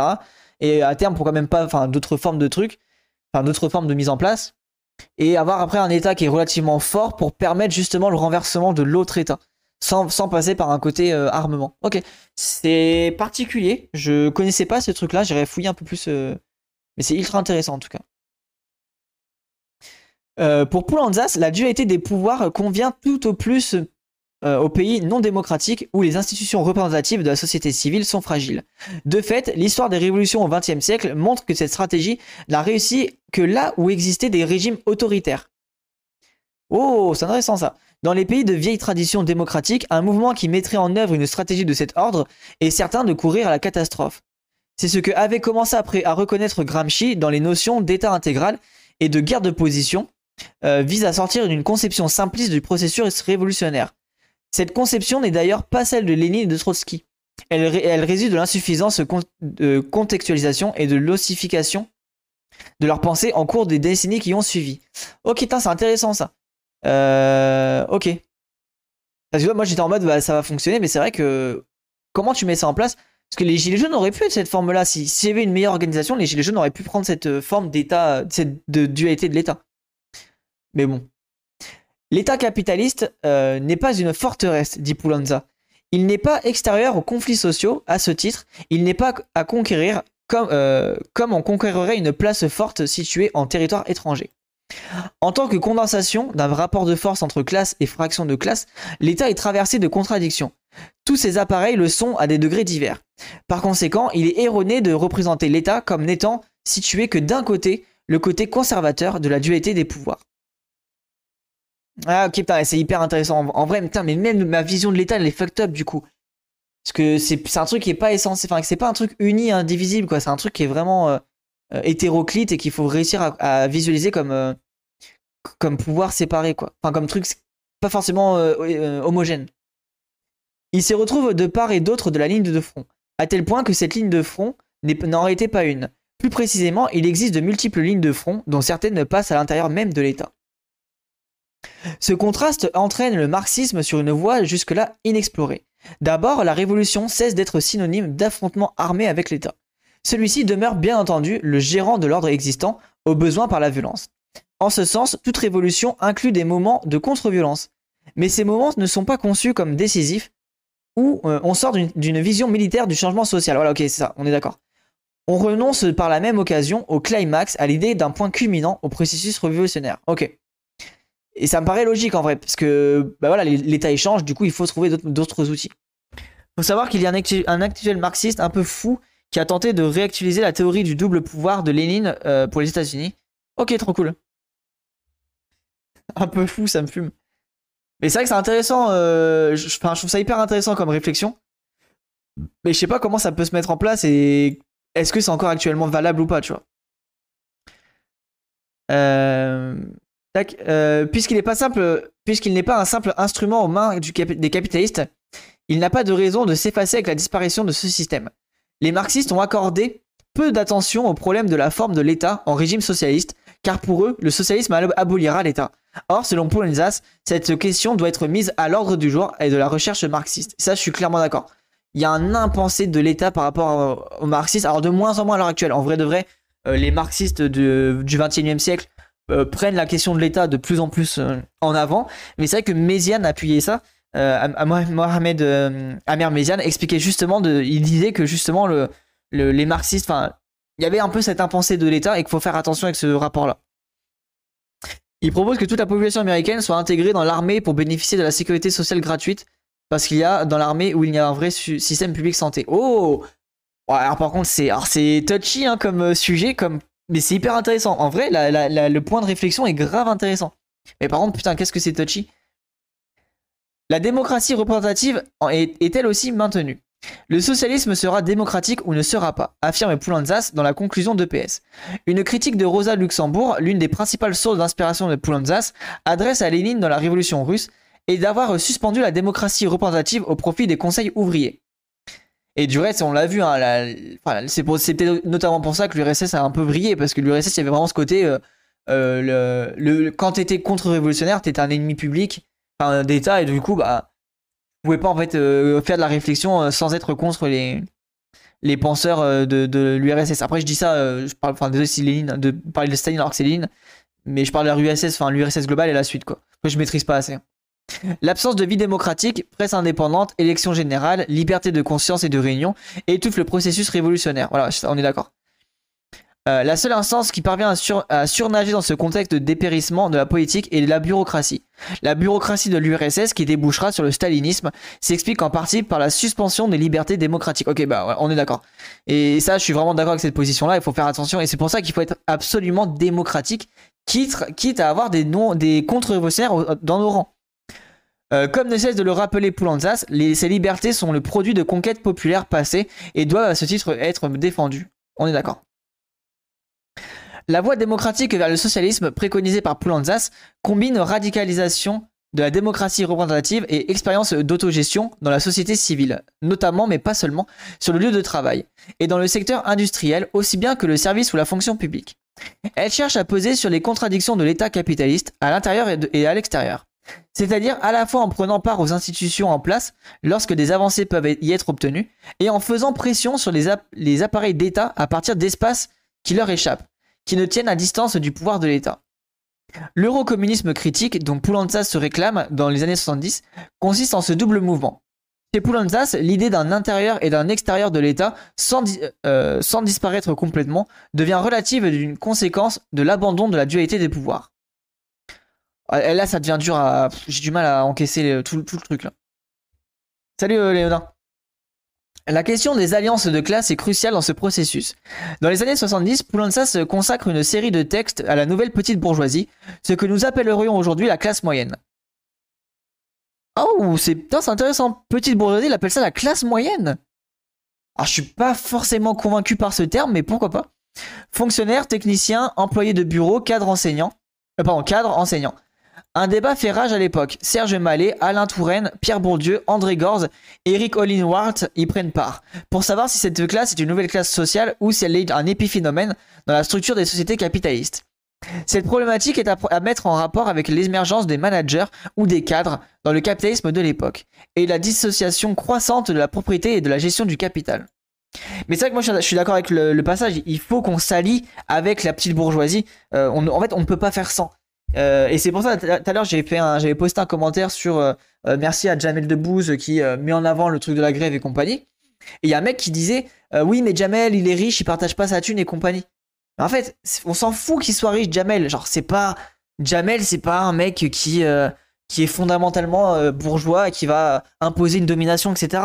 C'est un mec qui a un une forte qui peut donner écho avec beaucoup de vues et compagnie c'est un mec qui est, qui est utile là-dedans bah, il est, il est en, avec les prolétaires, il les soutient. Bah, go l'utiliser en fait, go être en alliance avec la, cette forme de bourgeoisie là. Euh, vaut mieux avoir des alliances comme ça que d'être contre tout le monde. Et ça, c'est un truc qui m'agace un peu, c'est que les gens sont toujours contre tout le monde. Et il y a un moment, il va falloir prendre des décisions et se mettre en, en relation avec d'autres formes de, de, de classes sociales qui peuvent nous paraître euh, antagonistes pour avancer, quoi. Euh, tac c'est pas un capitaliste au sens fort, il a pas vraiment de contrôle sur les moyens de production, euh, à part un peu dans le cinéma. C'est un, riche, mais pas la même chose. Ouais, ça, c'est un riche, c'est un bourgeois un peu, mais c'est pas un capitaliste, c'est pas un ennemi de l'État. Et le fait que euh, Jamel, euh, sur le 20h, ils, disent devant tout le monde, bah, donner de la force aux grévistes, qui montre tout ça, bah, c'est quelque chose qui est fondamentalement du côté de la du prolétariat et qu'on ne peut pas en fait rejeter. C'est débile de le rejeter en bloc, quoi. Poulanza, c'est de ceux qui soutiennent que la nouvelle petite bourgeoisie est une classe à part entière. Il est crucial, ajoute-t-il, que le mouvement communiste reconnaisse qu'elle a des intérêts propres et qui ne coïncident pas forcément avec celle de la classe ouvrière. Donc ça, je suis clairement d'accord avec ça. Et on le voit, hein, malheureusement, les profs, bah, les profs, dès qu'ils ont leur petit, euh, leur petit confort, ils abandonnent totalement la classe ouvrière. Tout porte à croire que les révolutions à venir, en Europe et ailleurs, euh, procéderont de l'alliance de la classe ouvrière et de celle de nouvelles petites bourgeoisies, toujours susceptibles de basculer du côté de la réaction, comme le montre le cas au Chili. C'est pourquoi l'hégémonie des organisations révolutionnaires en son sein euh, est l'une des questions stratégiques du moment. Sur ce point, la situation n'a guère changé depuis l'époque Poulanzas. Ok, je suis clairement d'accord avec ça. La, situation n'a pas changé et en fait, il nous, les faut de notre côté. Mais comment on fait quand ils sont euh, bah, malheureusement un peu réactionnaires quoi? Après Foucault. Les deux conceptions du pouvoir les plus influentes au XXe siècle sont celles de Lénine et de Foucault. Au sein des pensées critiques contemporaines, l'approche foucaldienne a détrôné le léninisme, dominant jusqu'au dernier tiers du siècle, comme théorie du pouvoir la plus débattue. Ces deux conceptions sont surdéterminées par le contexte dont elles, émergent, elles émergent. Lénine cherche à renverser le tsarisme, un régime où l'État concentre l'essentiel du pouvoir et où, comme dit Gramsci, la société civile est primitive et sans forme. C'est ce, qui a conféré à la théorie léniniste du pouvoir sa principale caractéristique, son statocentrisme, c'est-à-dire le fait qu'elle est centrée sur la prise du pouvoir d'État. Ok, mais en vrai, là où, ce qui est intéressant, c'est que est-ce qu'on peut faire une critique de l'État dans le sens où l'État n'a jamais la même forme euh, nulle part euh, est toujours en mouvance, etc. Est-ce que tu peux faire une critique euh, d'un, de l'État en tant que tel, tu vois? C'est ça aussi qui est particulier. Je pense que tu peux faire des critiques de l'État dans les différents pays à différents moments, mais être le plus euh, global possible, c'est un vrai travail, quoi. Euh, non, pour des, euh, des, mécènes, pas des alliés. Ah oui, oui, mais ça reste. Mais enfin, il faut mécènes qui soient des alliés, tu vois ce que je veux dire? On a été formé par le capitalisme à être égoïste et regarder les défauts des gens pour s'en désolidariser plutôt que de s'allier avec ceux qui ont des points communs. Exact, je suis un peu d'accord, Tias, ouais, de ouf. Euh, le statocentrisme n'est pas, intégral. Lénine a bien sûr conscience de l'existence de formes extra, euh, extra-étatiques de pouvoir. Les travaux récents le concernant montrent que la question de la culture dans son rapport à la politique est cruciale chez lui, en particulier à la fin de sa vie. Il n'en demeure pas moins que dans un contexte absolutiste, Lénine ne peut faire autrement que de d'élaborer une conception statocentrique du pouvoir. Euh, tu veux dire une critique globale de l'État en général? Oui, c'est ça, euh, Rhizomatique, exactement. On, peut pas faire une critique globale de l'État en général. C'est, c'est, trop compliqué, non? On a bientôt fini l'article. L'approche poulganienne se construit en opposition à Lénine et plus généralement au marxisme. Elle met l'accent sur la part du pouvoir qui échappe à l'État. Autrement dit, non sur la concentration du pouvoir dans l'État, mais sur sa dispersion dans le corps social. Ah bah oui, bah oui, faut, oui J'allais dire panoptique, mais oui, on est en train de lire du Foucault, je suis con. Évidemment. Euh... Deleuze et Guattari le font un peu, mais en théorisant un état originel abstrait. Ouais, voilà, en fait, voilà ça. C'est que ça reste quand même. Euh, enfin, ça, peut être pratique pour démarrer une piste de réflexion, mais tu peux vite te, perdre euh, dans un. Enfin, c'est. comment dire c'est difficilement un outil stratégique, C'est ça que j'essaie de mettre en place. C'est bien pour faire la théorie, mais quand tu rentres dans l'idée stratégique, bah, tu ne peux pas te, forcément te focaliser sur une critique globale de l'État. La microphysique du pouvoir de Foucault suppose une conception diffuse et réticulaire du pouvoir. Mais Foucault n'a certainement pas négligé l'État. D'une certaine manière, il n'a parlé que de lui.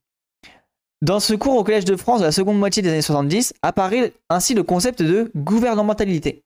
Ah, je me, je me souviens de ça. Par son entremise, Foucault cherche à appréhender un type de pouvoir qui appartient au XVIIe siècle et qui prend le relais de l'État administratif des XVe et XVIe siècles. La gouvernementabilité s'exerce alors non plus sur un territoire, mais sur des populations dont elle cherche à préserver les conditions d'existence, santé, travail, environnement, à des fins de puissance et de profit. Ok, attends, là Foucault par contre, c'est faut s'accrocher aussi, mais ultra intéressant. C'est pourquoi Foucault dit qu'il ne s'agit d'une forme de biopolitique, d'une politique qui a pour objet la vie. Ok, ça, c'est, je me souviens de ce truc-là. Merci, euh... merci Rhythmatique. Si Foucault s'intéresse à l'État, c'est cependant toujours sous l'angle de l'éparpillement et du décentrement. La préservation des conditions d'existence des populations conduit l'État à développer des savoirs les concernant. Démographie, économie politique, statistique ou sociologie. Ces savoirs façonnent les individus par la mise en circulation de catégories, par exemple raciales, et la régularisation des pratiques. Ah ouais, non mais Foucault il est vraiment un niveau au-dessus en fait. Le gouvernement des populations s'accompagne d'un gouvernement de soi, par lesquels les technologies du pouvoir déclenchent des processus de subjectivation. L'une des cibles de l'approche foucaldienne est la conception juridique du pouvoir, présente au moins depuis Hobbes dans la philosophie politique. Celle-ci fait de l'État une instance centralisée qui dérive de la soumission des individus à la loi. Ah donc voilà, ça c'est classique Foucault. Euh, et ça même, il y a, comment ça s'appelle C'est, euh... bon, je sais pas si c'est lié à ça, mais ça me fait penser à Despentes qui dit, euh, par exemple, la, gestion des, VSS, euh, donc des violences sexuelles et sexistes. de, de Despentes a dit par exemple, bah, ça serait bien en fait de se détacher de l'État parce que l'État c'est justement quelque chose qui est bah, qui, qui rapport à des lois et compagnie, qui est dans un système patriarcat, etc. Et, a dit aussi, par exemple, aussi d'arrêter d'aller voir papa en parlant des flics. Et en gros, il faut aussi trouver d'autres moyens, d'autres systèmes d'échapper à ces, à ces carcans euh, juridiques euh, liés à l'État qui, bah, en fait, nous, nous font plus de mal qu'autre chose. En fait, voilà, on est soumis à ça, on, accepte cette, cette euh, violence-là étatique et on ne la remet pas en question. Et je trouve ça hyper intéressant d'avoir ce genre de vision pour un peu penser le monde et un peu penser aussi l'autogestion des luttes et l'autogestion des des manières de, gérer des problèmes euh, au sein de, différents groupes d'individus, quoi. En, essayant de, dépasser la casse prison. Poulantzas est le premier à prendre au sérieux le défi que représente l'œuvre de Foucault pour le marxisme. Les références à l'auteur de Surveiller et punir sont nombreuses en EPS, à tel point qu'elles constituent pratiquement un livre dans le livre. En plus, ce qui est intéressant, c'est que Foucault euh, ne se dit pas marxiste en tant que tel, mais euh, Foucault, genre tout son, bouquin voilà, enfin toute sa pensée euh, est construite autour du marxisme, mais en tant que tel, lui ne se définit pas euh, marxiste. De, souvenir en tout cas, si je dis pas de bêtises. Poulantzas ne cesse de reconnaître l'apport de Foucault et le, et le, met à contribution pour le faire évoluer le marxisme. L'approche foucaldienne permet par exemple de dépasser l'idée que le pouvoir consisterait uniquement en doublée répression idéologique. du point de vue marxiste, soit le pouvoir réprime par la violence, soit le pouvoir trompe par l'idéologie. Ce que Foucault montre, c'est qu'en euh, plus de ces deux opérations, le pouvoir produit du réel qu'il a en une dimension performative. Oh là là oh, C'est complexe par contre. C'est dommage qu'il n'y ait pas d'exemple. Celle-ci s'accomplit notamment par la mise en circulation des catégories évoquées à l'instant. Les marxistes ont toujours assimilé et, subverti la perspective de penseurs non marxistes, celle de Marx Weber dans le cas de Lukács, celle de Benedetto Croce dans celui de Gramsci et de Foucault et dans un sens le Weber ou le Crochet de Poulanzas. Que la part de structuralisme althusserien n'ait cessé de décliner chez Poulanzas au fil des années, au bénéfice d'une influence grandissante de la philosophie de la praxis de Gramsci, explique en partie sur le fait que ces dernières permettent de mener une discussion constructive avec Foucault. Ceci n'empêche pas Poulanzas d'adresser à Foucault des critiques radicales au premier rang desquels celle de ne pas être sorti d'une conception métaphysique du pouvoir, qui fait de celui-ci une substance. Chez Foucault, le pouvoir est à ce point dispersé qu'il est partout et nulle part à la fois. Il y a du pouvoir sans qu'on sache quelle est son origine, et il y a de résistance au pouvoir sans que l'on comprenne ce qui la déclenche. Et, ça, justement, je pense que c'est ça aussi qui est, puissant chez Foucault, c'est de, de, justement reprendre la question du pouvoir.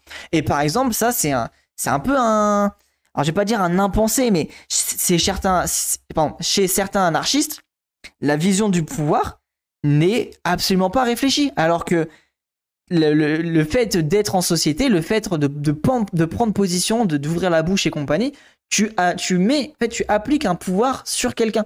Tu as une force. Euh, enfin, tu, tu, as toujours du pouvoir autour de tout ça. Et en vrai, ça, c'est hyper intéressant parce que le. Enfin, je, je prends un peu l'exemple des anarchistes parce que souvent, c'est un, truc qui est pas. Où ils disent, bah, nous, il n'y a pas de pouvoir, c'est tout le monde est égaux et compagnie. C'est plus compliqué que ça. La critique tombe un peu à côté là parce que c'est une l'analyse du pouvoir de Foucault sont très appréciées justement, très précis justement. Il analyse des cas concrets. Ouais, c'est pour ça que je suis. Mais bon, je voilà. Après là, j'avoue, j'ai un peu de mal à tout, analyser. Je trouve que l'article est un peu trop compliqué pour, moi, mais c'est pas grave. Sur ce point, le marxisme euh, est plus précis et plus analytique que l'approche foucaldienne.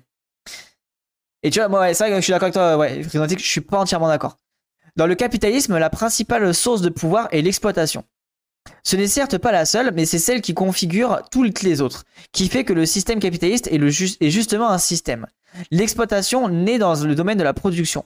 Le concept d'économie, dans le sens actuel, est trop étroit pour exprimer ce que les marxistes, euh, pardon, ce que les marxistes appellent production. Partout, le travail est accaparé par une classe qui ne l'accomplit pas. Ok. Euh, que est un marxiste, il défend un peu sa paroisse. Oui, oui, bien sûr que Shan euh, full marxiste, on est d'accord. L'exploitation opprime ceux qui en sont victimes, mais leur permet également de résister car l'exploiteur a besoin de l'exploiter, son bien-être matériel et son statut de possédant en, en dépend. Alors ça, euh, bon, enfin, ça je suis pas hyper convaincu, hein, parce que en vrai de vrai, euh, si on regarde les taux de, de renouvellement d'employés compagnie, en vrai de vrai, l'exploitant il s'en fout un petit peu. Hein. tant qu'il y a de la, la main d'œuvre, il va pas les respecter. Par contre, dès qu'il y a plus de main d'œuvre, il va finir par les respecter. Mais c'est pas, enfin, je suis pas forcément d'accord avec cette position. C'est pourquoi l'exploitation a toujours une limite. Elle permet aux opprimés d'en tirer un contre-pouvoir. Ne pas diluer l'exploitation dans une catégorie au fond abstraite de pouvoir, comme le fait Foucault, c'est se donner les moyens de penser à la fois la domination et la résistance de la domination. Ben, moi là en fait je suis pas hyper convaincu, ou alors c'est peut-être euh, entre guillemets en dehors du réel, entre gros guillemets, c'est qu'à l'heure, enfin dans, dans les trucs globaux je suis un peu d'accord avec lui, mais à l'heure actuelle est-ce qu'on a ce rapport de force qui est suffisamment fort pour pouvoir faire ça, tu vois? En vrai, je sais pas si ça sortira un jour, mais il y a un dictionnaire Foucault en préparation auquel j'ai participé en rédigeant l'entrée économie. Euh, et je reviens là-dessus et sur le rapport du au marxisme. Oh, bah, hyper intéressant, charismatique. Bah, tu hésites pas à le partager si un jour ça, ça se publie. Euh, euh hésite pas. Hein. Je suis, suis pas hyper convaincu avec ces deux passages-là. Foucault passe en, outre sous le silence le fait que, que bien des savoirs élaborés pour gouverner les populations depuis le XVIIIe siècle sont apparus non dans la sphère de l'État proprement dite, mais dans celle de la production. Ouais, ok. Le capitalisme approfondit en permanence la division du travail, dont la forme matricielle est la division entre le travail manuel et le travail intellectuel. L'État lui-même est une instance de centralisation du travail intellectuel. Euh, mon entrée va à l'encontre de ce qu'il dit là. Ouais, bah, ça m'étonne pas en vrai, rhétorique. Comme le rappelle Poulantzas, les intellectuels comme corps spécialisés et professionnalisés ne sont constitués dans leur fonctionnarisation, mercenarisation par l'État moderne. Je, en fait, je pense que je vais pas lire tout de suite le livre de Poulantzas parce qu'il a l'air ultra compliqué. Comprendre l'interaction entre le savoir et le pouvoir suppose en ce sens de cerner les effets de division du travail sur le corps social, ce que Foucault ne fait à aucun moment. Attends, Comprendre l'interaction entre le savoir et le, pouvoir suppose en ce sens de cerner les effets de la division du travail sur le corps social, ce que Foucault ne fait à aucun moment. Ah, je suis pas d'accord, hein. Foucault, il parle de, des corps, justement. Il parle du corps social. Enfin, faudrait que je relise Foucault, parce que je maîtrise pas, mais j'ai l'impression qu'il parle du corps social, Foucault. Hein. Foucault s'intéresse justement à la manière dont, on, discipline les corps pour les rendre productifs au cap. Ouais, voilà, bah voilà, je suis d'accord. Du coup, là, je suis vraiment pas d'accord avec sa vision euh, à, à Peut-être qu'il est en grippe avec euh, Foucault. Hein. Ceci conduit Foucault à sous-estimer la violence de l'État contemporain. En faisant sien le grand récit selon lequel l'historien de la modernité serait l'histoire de la pacification des rapports sociaux. Une version influente de ce grand récit à l'époque de Foucault et de Poulantzas se trouve dans La civilisation des mœurs de Norbert Elias, publié de manière confidentielle dans les années 1930 mais réédité à la fin des années 1960. Pour Poulantzas, la violence physique monopolisée par l'État sous-tend en permanence les violences, euh, les techniques du pouvoir et des mécanismes du consentement, même lorsque cette violence ne s'exerce pas directement. La violence d'État est déterminante, dit Poulantzas, ce qui signifie qu'elle qu'elle agit même et peut-être surtout lorsqu'elle ne s'actualise pas. Le volet répressif du pouvoir n'a donc rien perdu de son importance. Or, cette violence est concentrée dans l'État, un point que Lénine et Marx Weber après lui avaient parfaitement saisi. L'incapacité de Foucault à penser la violence, et de ce point de vue, est un corollaire dans son incapacité à penser la contradiction du pouvoir par l'État. Lénine, Foucault, Poulantzas, ces séquences théoriques renferment une généalogie de la question du pouvoir au siècle passé. Son troisième terme, Poulantzas, offre un point euh, d'équilibre fécond entre l'apport respectif des deux premiers. Un jour peut-être le XXe siècle sera poulantzasien. Euh, cela suppose cependant que la contribution de Poulantzas soit développée au cours du siècle suivant. Bon, c'est un gros gros article. Hein. Merci pour l'article euh, Razmik Kushian. un peu trop dur pour moi, je pense, mais hyper intéressant. Et c'est là où je vois, voilà, mais quelqu'un qui disait, non mais regarde, en vrai, tu connais marxisme et compagnie. Non, je maîtrise pas le marxisme. Je commence à avoir pas mal de data, mais j'ai vraiment, je suis vraiment très loin de le maîtriser. Là, c'est limite factuellement faux, mais bon, Ozef, la préface, c'est très bien euh, sur le reste. Oui, oui, mais je suis d'accord avec toi, le peu que je connais de Foucault, et j'ai quand même lu Surveiller et Punir, euh, je trouve qu'il sort un. Enfin, je trouve pas factuel de ce qu'il dit. Mais bon, voilà, peut-être qu'il a aussi peut-être une mauvaise compréhension de Foucault, ou je sais pas, hein, c'est. Je, sais pas, je, suis pas convaincu par sa manière dont il. Euh,